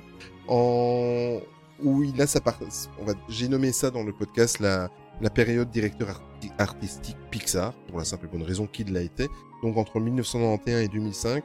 Euh, en 1991, il devient directeur artistique des studios Pixar. Il commence dans la foulée ben, immédiatement euh, la réalisation de son premier long métrage, qui n'est autre que Toy Story. Et après de nombreuses difficultés, et ça on va en revenir quand on va aborder, quand on vous fera une émission spéciale sur Toy Story, euh, le film finira par sortir quatre ans plus tard, en 1995 en tout cas en Amérique du Nord, et en mars 96 en Europe. Euh, je pense que vous le savez déjà, mais ça a été un carton total. Le film avait plus ou moins un budget pour le film en lui-même de 30 millions de dollars pour la production et un budget publicitaire qui a dépassé les 30 millions de dollars, qui était 35 millions de dollars. Et le film, au final, rapportera euh, la modique somme un peu plus de 361 millions de dollars. On va arrondir, Tony, hein, on va dire Oui, t'es pas 362. obligé de donner le chiffre entier. Voilà, euh, 362 millions de dollars, donc pour un investissement de base de 65 millions de dollars, campagne publicitaire comprise, je pense que c'est un, un beau ratio. C'est une bonne affaire, je pense. C'est une bonne affaire. Petite, euh, petit chiffre que j'ai trouvé par-ci par-là euh, en, en cherchant et qui pourrait peut-être vous intéresser. Euh, le film fera un peu plus de 2,7 millions d'entrées dans les salles en France. Par contre, euh, évidemment, nous sommes un podcast be- belge, mais je n'ai pas trouvé les chiffres euh, pour la Belgique. Euh, ensuite, suite à ce succès, ben évidemment, toujours sous euh, la coupe de, notre ami John Lasseter, il y aura toute la période avec Mille et une pattes, Toy Story 2 que lui-même va d'ailleurs euh, encore réaliser, Monstres et compagnie et Le Monde des Nemo, et tous les films vont être simplement des succès incomparables au cinéma et rentreront même quasiment pour la plupart dans le top 20 des meilleures recettes à l'époque. Et il a Euh, même fait des voix dans ses films. Il a même fait des voix dans ses films, oui, c'est vrai. Dans Mille et une pattes, il a fait la voix d'un moustique. Et dans Toy Story 2, il a fait la voix d'un petit robot. D'accord. Voilà. Ok. Petite news qui ne sert à rien. Non, mais c'est bien, c'est bien. En 1999, donc, il est nommé au poste de vice-président exécutif des studios Pixar. Donc là, maintenant, il peut plus monter plus haut. Il est, c'est le roi, c'est le patron. Et euh, quand on voit, donc en 99, donc je fais un calcul rapide, il a 42 ans. Il a déjà remporté plusieurs Oscars. Il a été à la tête de, de- des blockbusters les plus énormes qu'il y a jamais eu de tous les temps au cinéma. On peut dire qu'il vit une véritable success story américaine. Ça a été un, un carton plein. Mais on croirait, moi personnellement, si je m'arrêtais là, à titre privé, je pense que j'aurais déjà raté, j'aurais déjà, déjà réussi ma vie. Mais le Ouais, monsieur. Mais il y a ça ne moyen de faire mieux. pas. Il y a moyen de faire mieux. Et là, on va rentrer dans la deuxième grosse période de John Lasseter, qui s'étale de 2006 à 2016, où euh, c'est la période directeur créatif Pixar et Disney. Donc, il est nommé évidemment euh, à partir de janvier 2006, quand Disney met la main sur les studios Pixar. Euh, petit rappel, pour la somme, la modique somme de 7,4 milliards de dollars. Je vais un petit peu taquiner mon ami Tony parce que euh, Star Wars a coûté moins Je- cher. Je m'y attendais à celle-là. Je m'y attendais à celle-là. Oui, mais sache que sans le monsieur qui était derrière Star Wars, il n'y aurait jamais eu cette transaction-là. Ok? C'est vrai. On va se calmer un peu là. Cette histoire. Donc, je, je sais pas, mais je m'y attendais tellement à cette c'est vrai. Ouais, oui. Et pourtant, je Quand vous- j'ai je- le truc, j'ai dit, Ah, il va euh, balancer sur Star Wars. Et pourtant, je vous promets que je ne l'avais pas noté. hein. Ça a vraiment été. euh, C'est Bon, maintenant que je viens d'y penser. Bref, par la même occasion, donc au moment du rachat, ben, John Lasseter est nommé directeur créatif de Pixar et Disney. Donc euh, là, il est au sommet de tout. Hein. Il est. euh, c'est un petit peu le Jack Sparrow au-dessus de son trésor, donc euh, il il y a, il y a plus rien qui peut lui arriver. Et en plus de ça, comme ça ne lui suffit pas, il va encore prendre quelques petites euh, responsabilités. Donc il devient également directeur des Walt Disney euh, Feature Animation, qu'il rebaptisera plus simplement comme on connaît maintenant Walt Disney Animation Studios. Et, il a bien fait. et il a bien fait, et il a bien fait, tout à fait. Et en plus de ça, comme ça suffit pas encore, il devient par la même occasion conseiller artistique Walt Disney Imagineering. Euh, et c'est vrai qu'en préparant le, le podcast, je me suis dit tiens Imagineering, mais euh, je me souviens qu'au moment où ils ont ils ont euh, construit chez nous le Toy Story euh, Playland euh, au Walt Disney Studio, RIP. Euh, encore. je me souviens euh, à l'époque sur internet tout ça de photos de lui venant visiter le chantier etc etc et, euh, et ça correspond tout à fait aux dates euh, voilà. Bon il Ah était ouais, c'est- ça, tout à fait. Donc il est en, fait le, le mec il est directeur de Walt Disney il est directeur de Pixar. C'est lui qui a tout son mot à dire sur tous les animés Disney. Et en plus de ça il a son mot à dire sur les attractions dans les parcs autour du monde. C'est juste c'est juste énorme. Il démarre tout de suite, en fait, pour les studios Pixar, la production. Et parce que comme il avait encore un petit peu de temps dans son emploi du temps, euh, il s'occupe aussi de la réalisation de Cars 4 roues. Je sais qu'il y a des fans Disney qui n'apprécient pas trop l'animé. Moi, personnellement, je l'adore, en tout cas le premier. On parlera de la, des suites plus tard. Euh, et par contre, c'est grâce à lui et ça, je lui serai éternellement reconnaissant. Euh, tout en faisant tout ça, hein, il prend la très très bonne décision d'arrêter immédiatement les suites des grands classiques. Donc vous vous souvenez toutes les suites qu'on avait eues euh, euh, début des années 2000, la première décennie des années 2000. les- Milan 2, la petite sirène voilà. 2, Cendrillon 2. Exactement. Toutes les choses qui étaient de très très mauvaise qualité et qui sortaient directement en DVD. Bah, qui, qui était fait par la, directement par Toon Studio. hein. C'est ça. Pas, pas la chaîne YouTube. Euh, à mon avis, il était peut-être même pas né à l'époque. On lui redemandera. mais euh, mais euh, donc c'était des films qui étaient faits par, directement en direct ou vidéo. Donc c'était des films qui sortaient pas au cinéma, qui étaient faits avec un, le, le budget d'un fast-food. Euh, enfin voilà, c'est C'est ça. il faut bien dire, ils produisaient ça pour produire des trucs. Euh, C'était vraiment pour dire, on va inonder le marché avec euh, plein, plein, plein, plein, plein de vidéos. Enfin, Parce qu'à l'époque, on parlait encore beaucoup de cassettes vidéo, de DVD. En tout cas, quand ils ont commencé euh, toutes ces suites euh, au rabais. Mais, euh, enfin voilà, ils, ont sorti des trucs. euh, Pocahontas 2, c'est une daube intersidérale, quoi. Euh, première minute du truc, ah, on va tuer, euh, j'ai oublié son John Smith. On va tuer John Smith. Ok, d'accord. Et puis en fait, tu le vois juste tomber dans une cascade avec une animation horrible. Enfin, c'est ces trucs-là, honnêtement, si vous les avez jamais vus, ne les regardez pas. Ou alors pour une soirée horreur, pour Halloween ou quelque chose. Mais, mais c'est vraiment, enfin voilà, c'est des trucs qui étaient vraiment faits pour inonder le marché au maximum de, de Disney. On voulait voir du Disney partout parce qu'à l'époque, il sortait un peu moins de films que maintenant. Euh, donc l'idée, c'était vraiment de dire, on met du Disney partout et ce qui nous coûte le moins cher, c'est ce genre de. Ouais. Ils auraient pu mettre ce budget-là dans des séries comme la bande à Picsou, des trucs comme ça qu'ils auraient pu refaire déjà à l'époque. Euh, parce que par exemple la bande à Picsou ça avait été arrêté dans les années 90 euh, ils auraient pu en fait mettre ce budget là là-dedans mais ils ont décidé de faire des, des suites aux films ce qui n'était pas du tout une bonne idée et tu vas nous parler de deux autres suites qui étaient prévues Oui, que j'ai heureusement décou- ils ont pas fait Mais c'est ça, j'ai découvert en préparant le podcast. C'est-à-dire qu'au moment où il, il, il prend son téléphone et qu'il téléphone euh, aux deux trois euh, irresponsables qui avaient décidé de faire des suites, euh, à l'époque il y avait les Aristochats 2 et Chicken Little 2 qui, qui étaient en production. Donc euh, comme quoi ils aiment euh, se fouetter euh, le dos avec des, des orties parce que Chicken Little, le premier du nom, était Ouais. déjà... euh, Déjà, à la limite, les Aristochats, Voilà. ça pourrait Oui. passer s'ils trouvent un bon truc, tu vois. Mais Chicken Little, le 1 était déjà. C'est Ah, ça voilà, quoi. hein, euh, Mais ils en préparaient un 2, t'imagines? T'imagines?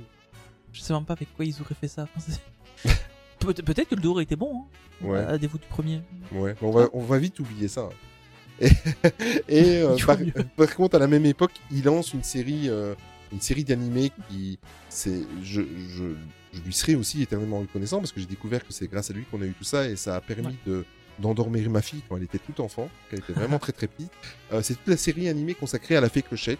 Et euh, donc il y en a eu 5 ou 6, hein, derrière moi, j'étais- j'ai pas, noté tous les titres, mais euh, il y a eu toute une série, ça a sorti sur 5-6 ans, tous, les ans à Noël on avait droit à, une fée Clochette. Et bizarrement, je vais vous dire que je vais, ça va être mon l'aveu du jour. Je les ai fortement appréciés. J'allais pas les voir au cinéma. Il y en a qu'un ou deux qui est sorti au cinéma. Tous les autres sont sortis directement en Blu-ray ou en DVD. Et euh, je les ai regardés très souvent avec euh, ma fille. Et Ouais, il par contre, contrairement aux suites euh, qui se faisaient avant, euh, toutes ces fées clochettes là sont toutes de bonne, de très bonne qualité, que ce soit au niveau scénario, que ce soit au niveau musique ou animation. Je sais pas ce que tu en penses et si tu les as Ouais, tous franchement, vus. c'est. Je Ouais. les ai tous vus parce que bah voilà, j'ai une fille aussi. Hein. Voilà. Donc euh, je les ai tous vus, mais euh, ouais, non, ils passent super bien en fait. Moi, je les avais jamais vus avant d'avoir la, la petite, parce que voilà, c'était pas forcément des trucs qui m'intéressaient. Mais là ici, je les ai vus bah, quand elle était en, quand enfin, quand, elle était en âge de les regarder, et honnêtement, ça, ça passe super bien quoi.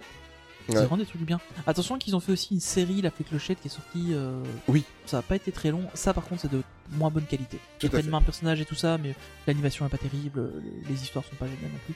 Euh, voilà, mais, mais sinon, franchement, le, le- les, les films de La Fée Clochette, ouais, ça passe bien. Ça passe vraiment bien. Oui, non, très très bien. Pendant toute cette période, donc, euh, vous imaginez tout ce que je vous ai dit là maintenant, que je viens d'évoquer, tout ce qu'il a fait, donc toutes ses responsabilités, toutes les, les décisions qu'il avait prises et tout ça, tout ça s'est fait sur un, un- un court laps de temps entre 1 et 2 ans. Et pendant toute cette période-là, euh, il n'en avait pas encore assez, donc ce mec il ne dort jamais, c'est c'est juste Un incroyable. peu comme toi, quoi. Oui, on va dire ça. Euh, pendant toute cette période-là, il lance euh, des, des, des productions en fait qui vont changer euh, à tout jamais euh, euh, notre amour euh, pour Pixar. C'est-à-dire qu'il met en production tout ce qui est à l'époque Ratatouille en 2007, Wally en 2008, Là-haut en 2009, Toy Story 3 en 2010, Cars 2, bon là on, on en reparlera un jour, en 2011.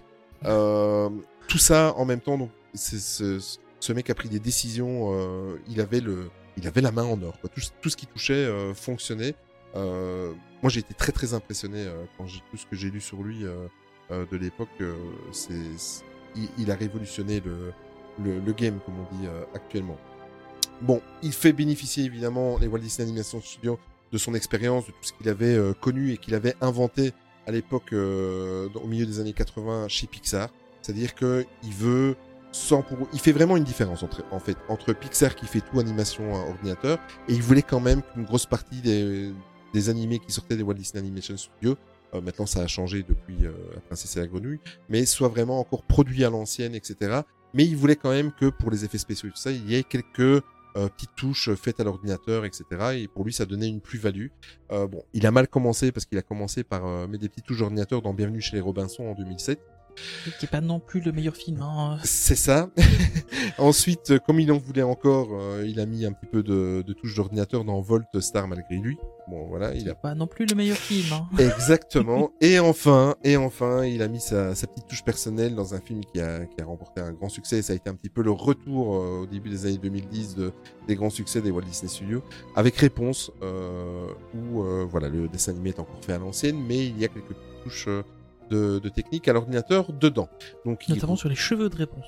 Exactement. Oui. Et sur le et sur le Je cheval, je sais comprendre. plus le, le, le nom. Comment il s'appelle Maximus. Maximus. Merci. Euh, effectivement, je vois qu'on a euh, lu les mêmes sources. Euh, euh, et évidemment, ben, ça redonne. et ça, c'est. Il y a, il y a eu deux grosses vagues de retour des Walt Disney Studios. Il y a eu la grande retour, la, la grande vague en 89-90 avec tous les, les animés euh, La Belle et la Bête, La Petite Sirène, Aladdin, etc. Ça vous connaissez l'époque où on a mis euh, Alan Menken sur les sur les BO, etc., Mm. etc. Puis à nouveau le creux de la vague avec euh, ceux qu'on vient de vous citer, Volt, euh, les Robinson, etc. Et ensuite Chicken un- Little. Chicken Little. Ouais, faut pas l'oublier celui-là. Je crois qu'on l'oubliera pas de si peu. Euh, pardon. C'est ça. Et euh, ensuite, début des 2010, ils refont la même chose, euh, grâce, euh, là en l'occurrence, comme je viens de vous dire, à John Lasseter, où euh, voilà, un nouveau forme de vente fraîcheur revient avec euh, Réponse, avec euh, euh, La Princesse et la Grenouille, avec euh, La Reine des Neiges qui va arriver, etc., etc. Euh, ça, ça a été la deuxième, euh, la deuxième vague, on va dire. Mais au final, ça fait quand même que 10 ans que ça. euh, Disney refait des bons animés. Enfin, euh, enfin, faut être honnête, hein, il y a quand même il y a un, un gros creux de vague avec euh, pas mal de gens. Ça fait quand même que 10 ans qu'ils refont de bons trucs. Euh, on n'a pas final, évoqué La Ferme se rebelle. Ah ouais, c'est mon dieu, ce truc. Oh là là là là là là. Euh, oui, on vaut mieux pas l'évoquer. Mais, euh, mais au final, c'est quand même grâce à lui que, que ça a été fait. Et, euh, mais ce qui est marrant, c'est que bon, ils ont aussi, au- ils ont aussi énormément augmenté leur taux de production euh, en, en, en dessin animé. Maintenant, ils en sortent à peu près un par an euh, et un Pixar par an aussi. Euh, donc il y, en a beaucoup plus qui sortent. Donc on a l'impression en fait qu'il y a beaucoup de films qui sont sortis depuis euh, et que, y a, y a, que Disney s'est vraiment redevenu super bien depuis euh, très longtemps. Mais ça fait que 10 ans quoi. C'est ça, ça. qui est assez marrant, c'est qu'ils ont vraiment matraqué avec des bons films cette fois-ci et pas des suites euh, bidons. Euh, mais ils, ont matraqué des bons films tous les ans et, euh, et là on, on retrouve vraiment une bonne patte. Et je t'avoue que euh, c'est un peu en dehors du, du- du sujet en question, mais j'attends de voir les, les- de, de voir parce que bon là aussi on sait quand même que l'influence de, de l'Assator continue un peu à, à Oui. percoler euh, chez Disney et j'attends de voir d'ici euh, allez peut-être 5 ans de voir les, les nouvelles productions qui seront faites est-ce que ce sera toujours aussi bon ou, ou est-ce que bah ça va un peu péricliter? C'est j'avoue que c'est un peu le truc qui me fait peur euh, par rapport à- au fait que bah, voilà au- point que tu vas aborder dans quelques instants Ouais, mais écoute, euh, ça me laisse de ce qu'ils ont annoncé. hein, bon, tu vas me dire, Saul, c'est du Pixar. oui voilà L- Luca, c'est du Pixar. Bon, euh, qu'est-ce qu'il y a? Raya Raya, voilà, ça a l'air pas mal. Ra- Raya a l'air intéressant C'est vrai. Après, il faut voir ce qu'ils vont en faire, mais en tout cas, euh, au point de vue euh, ambiance, etc., ça a l'air vraiment pas mal. ouais, ouais. Fait.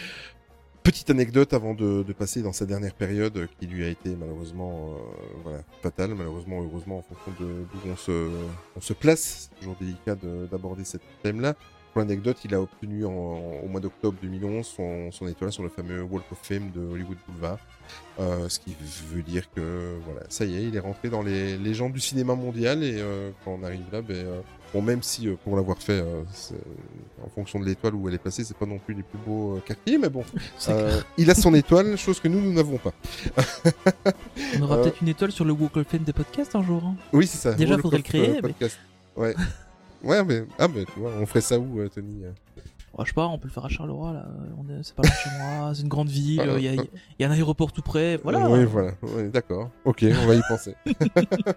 on va demander des subsides. Euh, on va rentrer dans la dernière période avant de clôturer. Il faut en parler, il faut, il faut l'aborder, c'est comme ça. Euh, euh, sa période 2017-2018. Euh, en 2016, il y a, pour rappel, un scandale lié au producteur Harvey Weinstein qui éclate. Donc il y a plein de langues qui se délient parmi le, le milieu du showbiz et plus particulièrement du cinéma. Euh, bon, maintenant, on va pas revenir sur lui. Harvey Weinstein a été condamné et je pense qu'avant qu'il voie le soleil, euh, il faudra, il faudra beaucoup, malgré son argent. Euh, et de là, par, parmi les langues qui se délient, il y a une actrice qui a participé euh, à- dans la, la production de Toy Story 4 et qui dénonce en fait euh, certaines avances non souhaitées de la part de John Lasseter. Euh, apparemment, je parle toujours au conditionnel parce que voilà, il y a apparemment John Lasseter ne se rendait pas compte un petit peu de son attitude. Il était reconnu comme quelqu'un de, de très enthousiaste, de très euh, euh, je, attention, Très hein, je- tactile. très tactile. Voilà, je précise. Euh, il ne tripotait pas euh, quelqu'un ou quoi, mais en tout cas, voilà, c'était du style quand vous le connaissiez. euh, il vous embrassait, il vous a un câlin. Voilà, les Américains sont déjà un petit peu comme ça, hein, euh, pour l'avoir vécu à, à, à quatre reprises chez eux, mais euh, mais voilà, il y avait des choses que euh, il avait quand même euh, des, des petites remarques sur les attributs physiques et tout ça qui, qui n'ont pas plu. Suite à cela, John Lasseter a immédiatement présenté ses excuses. Je me souviens parce qu'à l'époque, euh, j'étais tellement, euh, euh, j'étais. euh, C'était une le- relation un peu choquante. hein, Oui, oui, c'était. Autant on on, se haut, disait dans, dans les films entre guillemets classiques, bah ouais ça existe parce que bon voilà machin. On n'imaginait pas que ça pouvait exister dans l'animation en fait ce genre de, de- de Mais- choses et quand, quand, quand on l'a appris c'est vrai que ça, ça a fait un choc quand. Mais le truc, c'est que ça se passe dans plein de, dans, dans plein de milieux. Regarde, dans le jeu vidéo, Ouais. il y a eu des scandales, dans, enfin, dans, dans, dans plein de choses. Hein. C'est, euh, Ouais, en fait et- on, on se rendait pas compte jusqu'à ces affaires là que, que ça existait à ce point là en fait. On Exactement. n'imaginait pas ça. Exactement. Suite à cela, John Lasseter présente immédiatement ses excuses à toutes les personnes qui auraient été choquées. Je, re- je reprends en fait son communiqué dans ce que je vais dire maintenant. Donc, il présente ses excuses à toutes les personnes qui auraient été choquées par son comportement et qui auraient ressenti une ambiance de malaise. Et il décide dans la foulée de, de lui-même, bon après c'est toujours des, des décisions qui se font en coulisses, euh, Voilà. de prendre six mois de congé euh, de ses fonctions au sein de Pixar et Disney, donc euh, sans salaire, rien du tout. Il prend vraiment six mois de congé sabbatique, comme on dit. Euh, et Disney, voilà, euh, en tout cas de façade, soutient la décision de John Lasseter de se mettre en congé pendant cette durée-là, de tout- toutes ses fonctions. hein. Attention, donc, imaginez-vous, il est à la tête du plus grand studio mondial, il est à la tête de Pixar, de Disney, d'Imagineering, enfin, il- donc il, se met en congé de tout. Et euh, Disney déclare avoir apprécié la rapidité de ses excuses. Et euh, à l'époque, pour reprendre exactement dans le communiqué en anglais, Disney apprécie ses excuses qui semblent sincères. Voilà exactement les mots que Disney a, a prononcés à l'époque. On savait donc qu'il était en congé entre euh, début janvier et fin juin 2018. Et surprise, mais enfin surprise, c'en est une surprise parce qu'on s'en doutait, Vraiment. surtout par rapport à, à l'image que Disney essaie de véhiculer. Euh, Disney annonce euh, à la mi-juin, donc deux semaines avant qu'il termine son congé, que John Lasseter aura encore un rôle de consultant pour les six derniers mois de l'année, donc jusqu'au 31 de- décembre 2018, et qu'après cette date, il ne travaillera plus du tout pour le groupe. Donc le, le John Lasseter perd toutes ses fonctions. Il est juste là pour, euh, voilà, à mon avis, on l'a mis un peu au placard ou dans un bureau et on lui demande son avis sur certaines choses parce que le mec a quand même de. Bah, à mon de avis c'était pour, pour assurer un peu la transition et, ça. et continuer à garder un peu euh, son avis sur les, les projets qu'il avait lancés. hein. En général Ouais. c'est comme ça que ça se passe. Enfin, dans- c'est ça. ce genre de situation. Il y a, y a un bisou qui se fait entre les, les, les personnes, mais euh, voilà, c'était pas non plus euh, le, le gars qui était euh, juste à l'animation d'un truc. euh, Enfin, c'était c'était le patron des studios Disney, quoi. Donc, Mm. C'est ça. Voilà. Et quelques mois plus tard, quelques jours plus tard, donc à la fin de, de ses fonctions de conseiller, le 9 janvier 2019, John Lasseter est engagé par le studio Skydance Media. J'ai fait quelques petites recherches, vu que ce n'est pas nous ce qui nous intéresse, c'est l'histoire du studio Pixar, donc euh, on s'en fout un petit peu de ce que John Lasseter est devenu dans un autre studio. Mais pour information, j'ai regardé un petit peu. Skydance Media, en fait, ils font euh, du cinéma. Euh, c'est eux qui ont produit et, euh, tout ce qui est les, les, les deux trois derniers euh, euh, Mission Impossible avec Tom Cruise. Euh, apparemment, ils aiment beaucoup Tom Cruise parce que c'est eux qui, qui réalisent, enfin, qui produisent le, nouveau, le prochain. Top Gun. Voilà. Donc euh, voilà un petit peu euh, l'histoire du studio, mais ça, c'est une autre histoire. Ce n'est pas pour notre podcast, c'est pour un, un- quelqu'un d'autre. Voilà. Euh, petit rappel, bon, j'ai hésité à, à le faire à chaque émission. Dans le, le première émission, j'avais dit que je le ferais qu'une fois, mais je vais quand même le refaire parce que euh, je me suis quand même basé sur le travail de pas mal de personnes pour euh, m'inspirer dans mes écrits. Donc je rappelle les sources exactes que j'ai utilisées pour préparer euh, cet épisode, les anciens et, les prochains. C'est essentiellement l'histoire de la création Pixar. Donc c'est une vidéo qui est proposée par notre parrain de sa chaîne YouTube L'Extopia, donc Alex. L'écran fantastique, un hors-série Pixar, un magazine français qui est sorti en 2019. Un livre hommage au studio Pixar vers le génie et l'au-delà de Gersand Bolut et de Nicolas Theiss euh, aux Inis Éditions.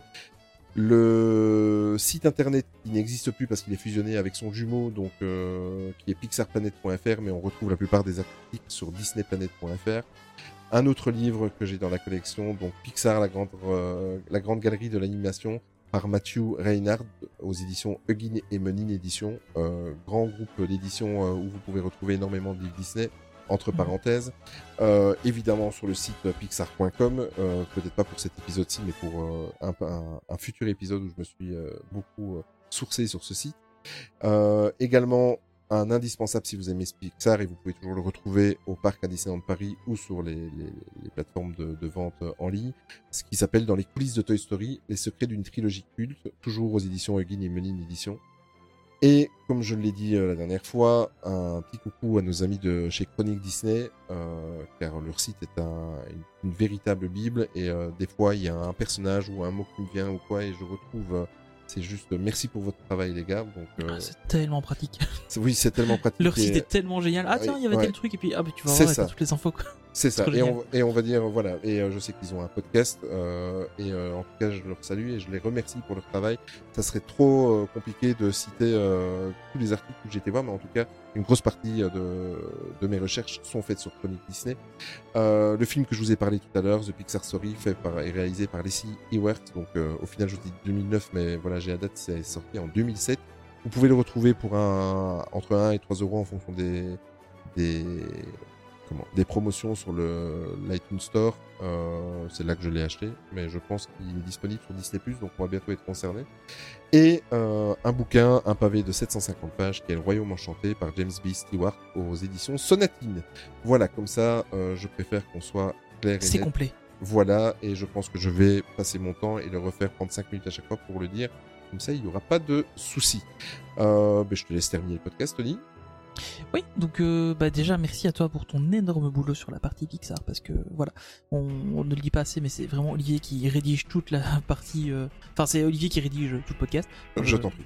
je- je- J'interviens pour donner les infos quand on en trouve, mais c'est lui qui le fait. Après, ça ne m'empêche pas de, faire aussi mes recherches Exact. de mon côté pour pouvoir apporter des petites informations supplémentaires. Mais c'est un boulot énorme que fait Olivier là-dessus et vraiment merci infiniment sur ça. Parce que tu le sais, j'aime bien lire les trucs, mais je déteste rédiger. Je sais. Comme moi, je n'aime pas le montage, donc on s'est bien trouvé. Voilà, ça tombe bien. Et euh, du coup, vraiment merci là-dessus parce que voilà, t'as as fait un boulot euh, incroyable. Euh, merci, Merci à vous bah, de nous écouter, hein, évidemment. Euh, merci beaucoup. Sans vous, on ne serait pas là. Enfin, si on serait sûrement là, mais c'est juste que personne nous écouterait, mais bon, on le ferait quand même. Sinon, bah voilà, comme d'habitude, hein, vous retrouverez le podcast un peu partout sur iTunes, Spotify, Google Podcast, Deezer, plein de trucs. Si vous voulez qu'on soit ailleurs, bah dites-le nous, on essaiera de se rajouter quelque part. Euh, si vous avez l'occasion sur l'application de podcast que vous utilisez, c'est surtout donner un avis et mettre un petit like. Enfin, euh, voilà, des étoiles ou des trucs comme ça sur les applications de podcast. Euh, ça nous aide beaucoup pour le référencement. Donc, euh, si vous avez l'occasion, c'est c'est gentil de le faire. Euh, vous retrouvez à peu près tous nos contenus, enfin non, vous retrouvez tous nos contenus sur le site mainstreetactu.com. Vous avez les, les articles de blog qui vont avec chaque, euh, chaque épisode. Si vous voulez écouter les épisodes sur votre PC, vous pouvez aussi les écouter là-bas directement. Et là, c'est toi qui fais tout le Euh, travail de ce côté-là. Voilà. Et je te remercie Là, c'est moi.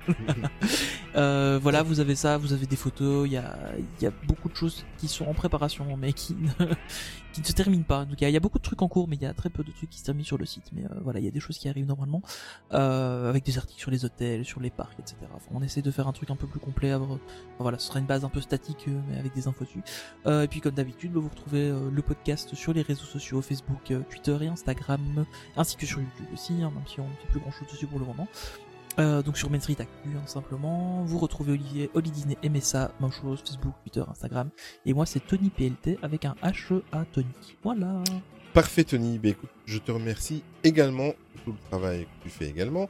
Et avant de, de clôturer et d'entendre un petit peu la musique de fin que tu as choisie, euh, je tenais à te remercier aussi pour la qualité du micro, parce que je sais pas si vous avez vu, euh, j'aimerais euh, en fait que vous donniez votre avis. Euh, Tony, il avait déjà fait le changement euh, il y a 15 jours, lui, il avait déjà le nouveau micro. Donc tant qu'à faire et tant qu'à tout uniformiser, j'ai acheté le même micro que Tony. Donc j'espère qu'au niveau du confort de l'écoute, ça sera déjà un petit peu mieux pour vous et que vous avez ressenti la différence. Mais ce n'était pas cas, ça. nous, pour l'enregistrement, on entend bien la différence. Ah, nous, c'est un confort supplémentaire et on est très content d'avoir investi euh, un petit peu de nos euh, deniers. Ah oui, maintenant je pense à quelque chose. Merci beaucoup pour vos retours concernant notre Oui. projet de, Oui, de cagnotte. Euh, on va essayer de mettre ça en place. On a, moi j'ai ré- j'ai réuni, j'ai imprimé en fait toutes vos réactions, tous les messages qu'on a reçus. On en a reçu une trentaine en fait. J'en ai reçu en privé, on en a reçu pour Main Street Actu, on en a reçu par mail, on en a reçu sur Twitter, etc., etc. J'ai tout gardé. Euh, tout le monde a un avis positif. C'est simplement que vous êtes comme nous, donc c'est comment on va le faire. Ben, on va y penser et on va essayer de lancer ça pour le début de l'année. On a, euh, on a déjà quelques pistes. euh, Voilà. On essaie d'avoir des contacts à gauche, à droite, euh, Ah, ben notamment avec, ben ouais. euh, notamment avec les.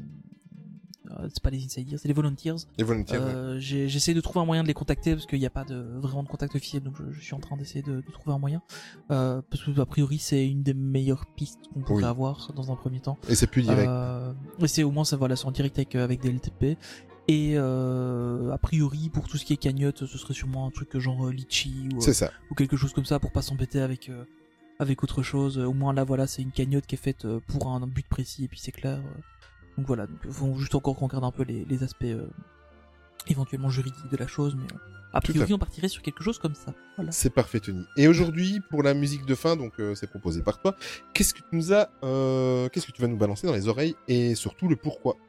Eh bien j'ai choisi Les Jours Glorieux en français, qui s'appelle The Glory Days en anglais. J'espère qu'ils vont la vite revenir ces jours glorieux. Oui, c'est clair. Et euh, c'est en fait la musique des Indestructibles hein, de, de Michael Giacchino. Euh, voilà. Qui... hein, on va pas, on va pas représenter le monsieur.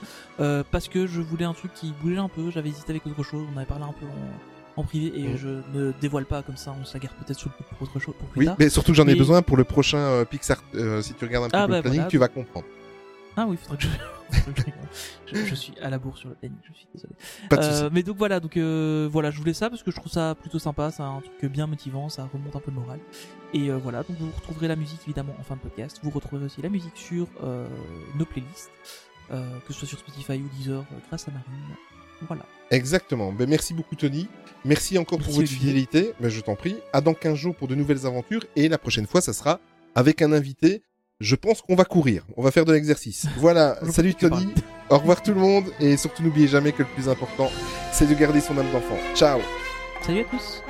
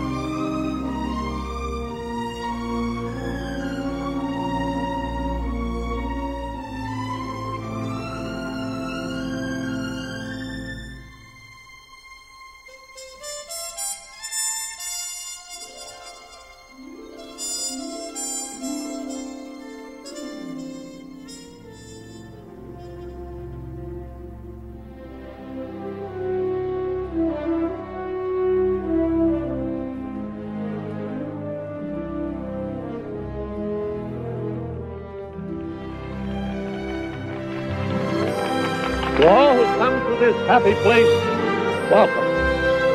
Disneyland is your land. Here age relives fond memories of the past. And here youth may savor the challenge and promise of the future. Disneyland is dedicated to the ideals, the dreams, and the hard facts that have created America, with the hope that it will be a source of joy and inspiration to all the world. Thank you.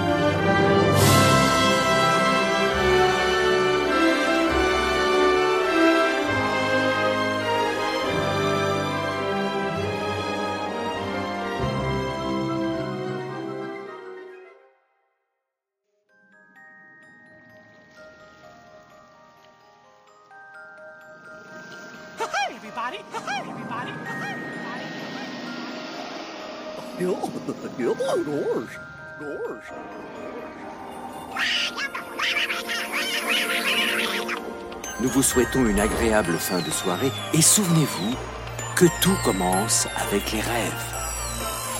Now it's time to say goodbye. See you real soon.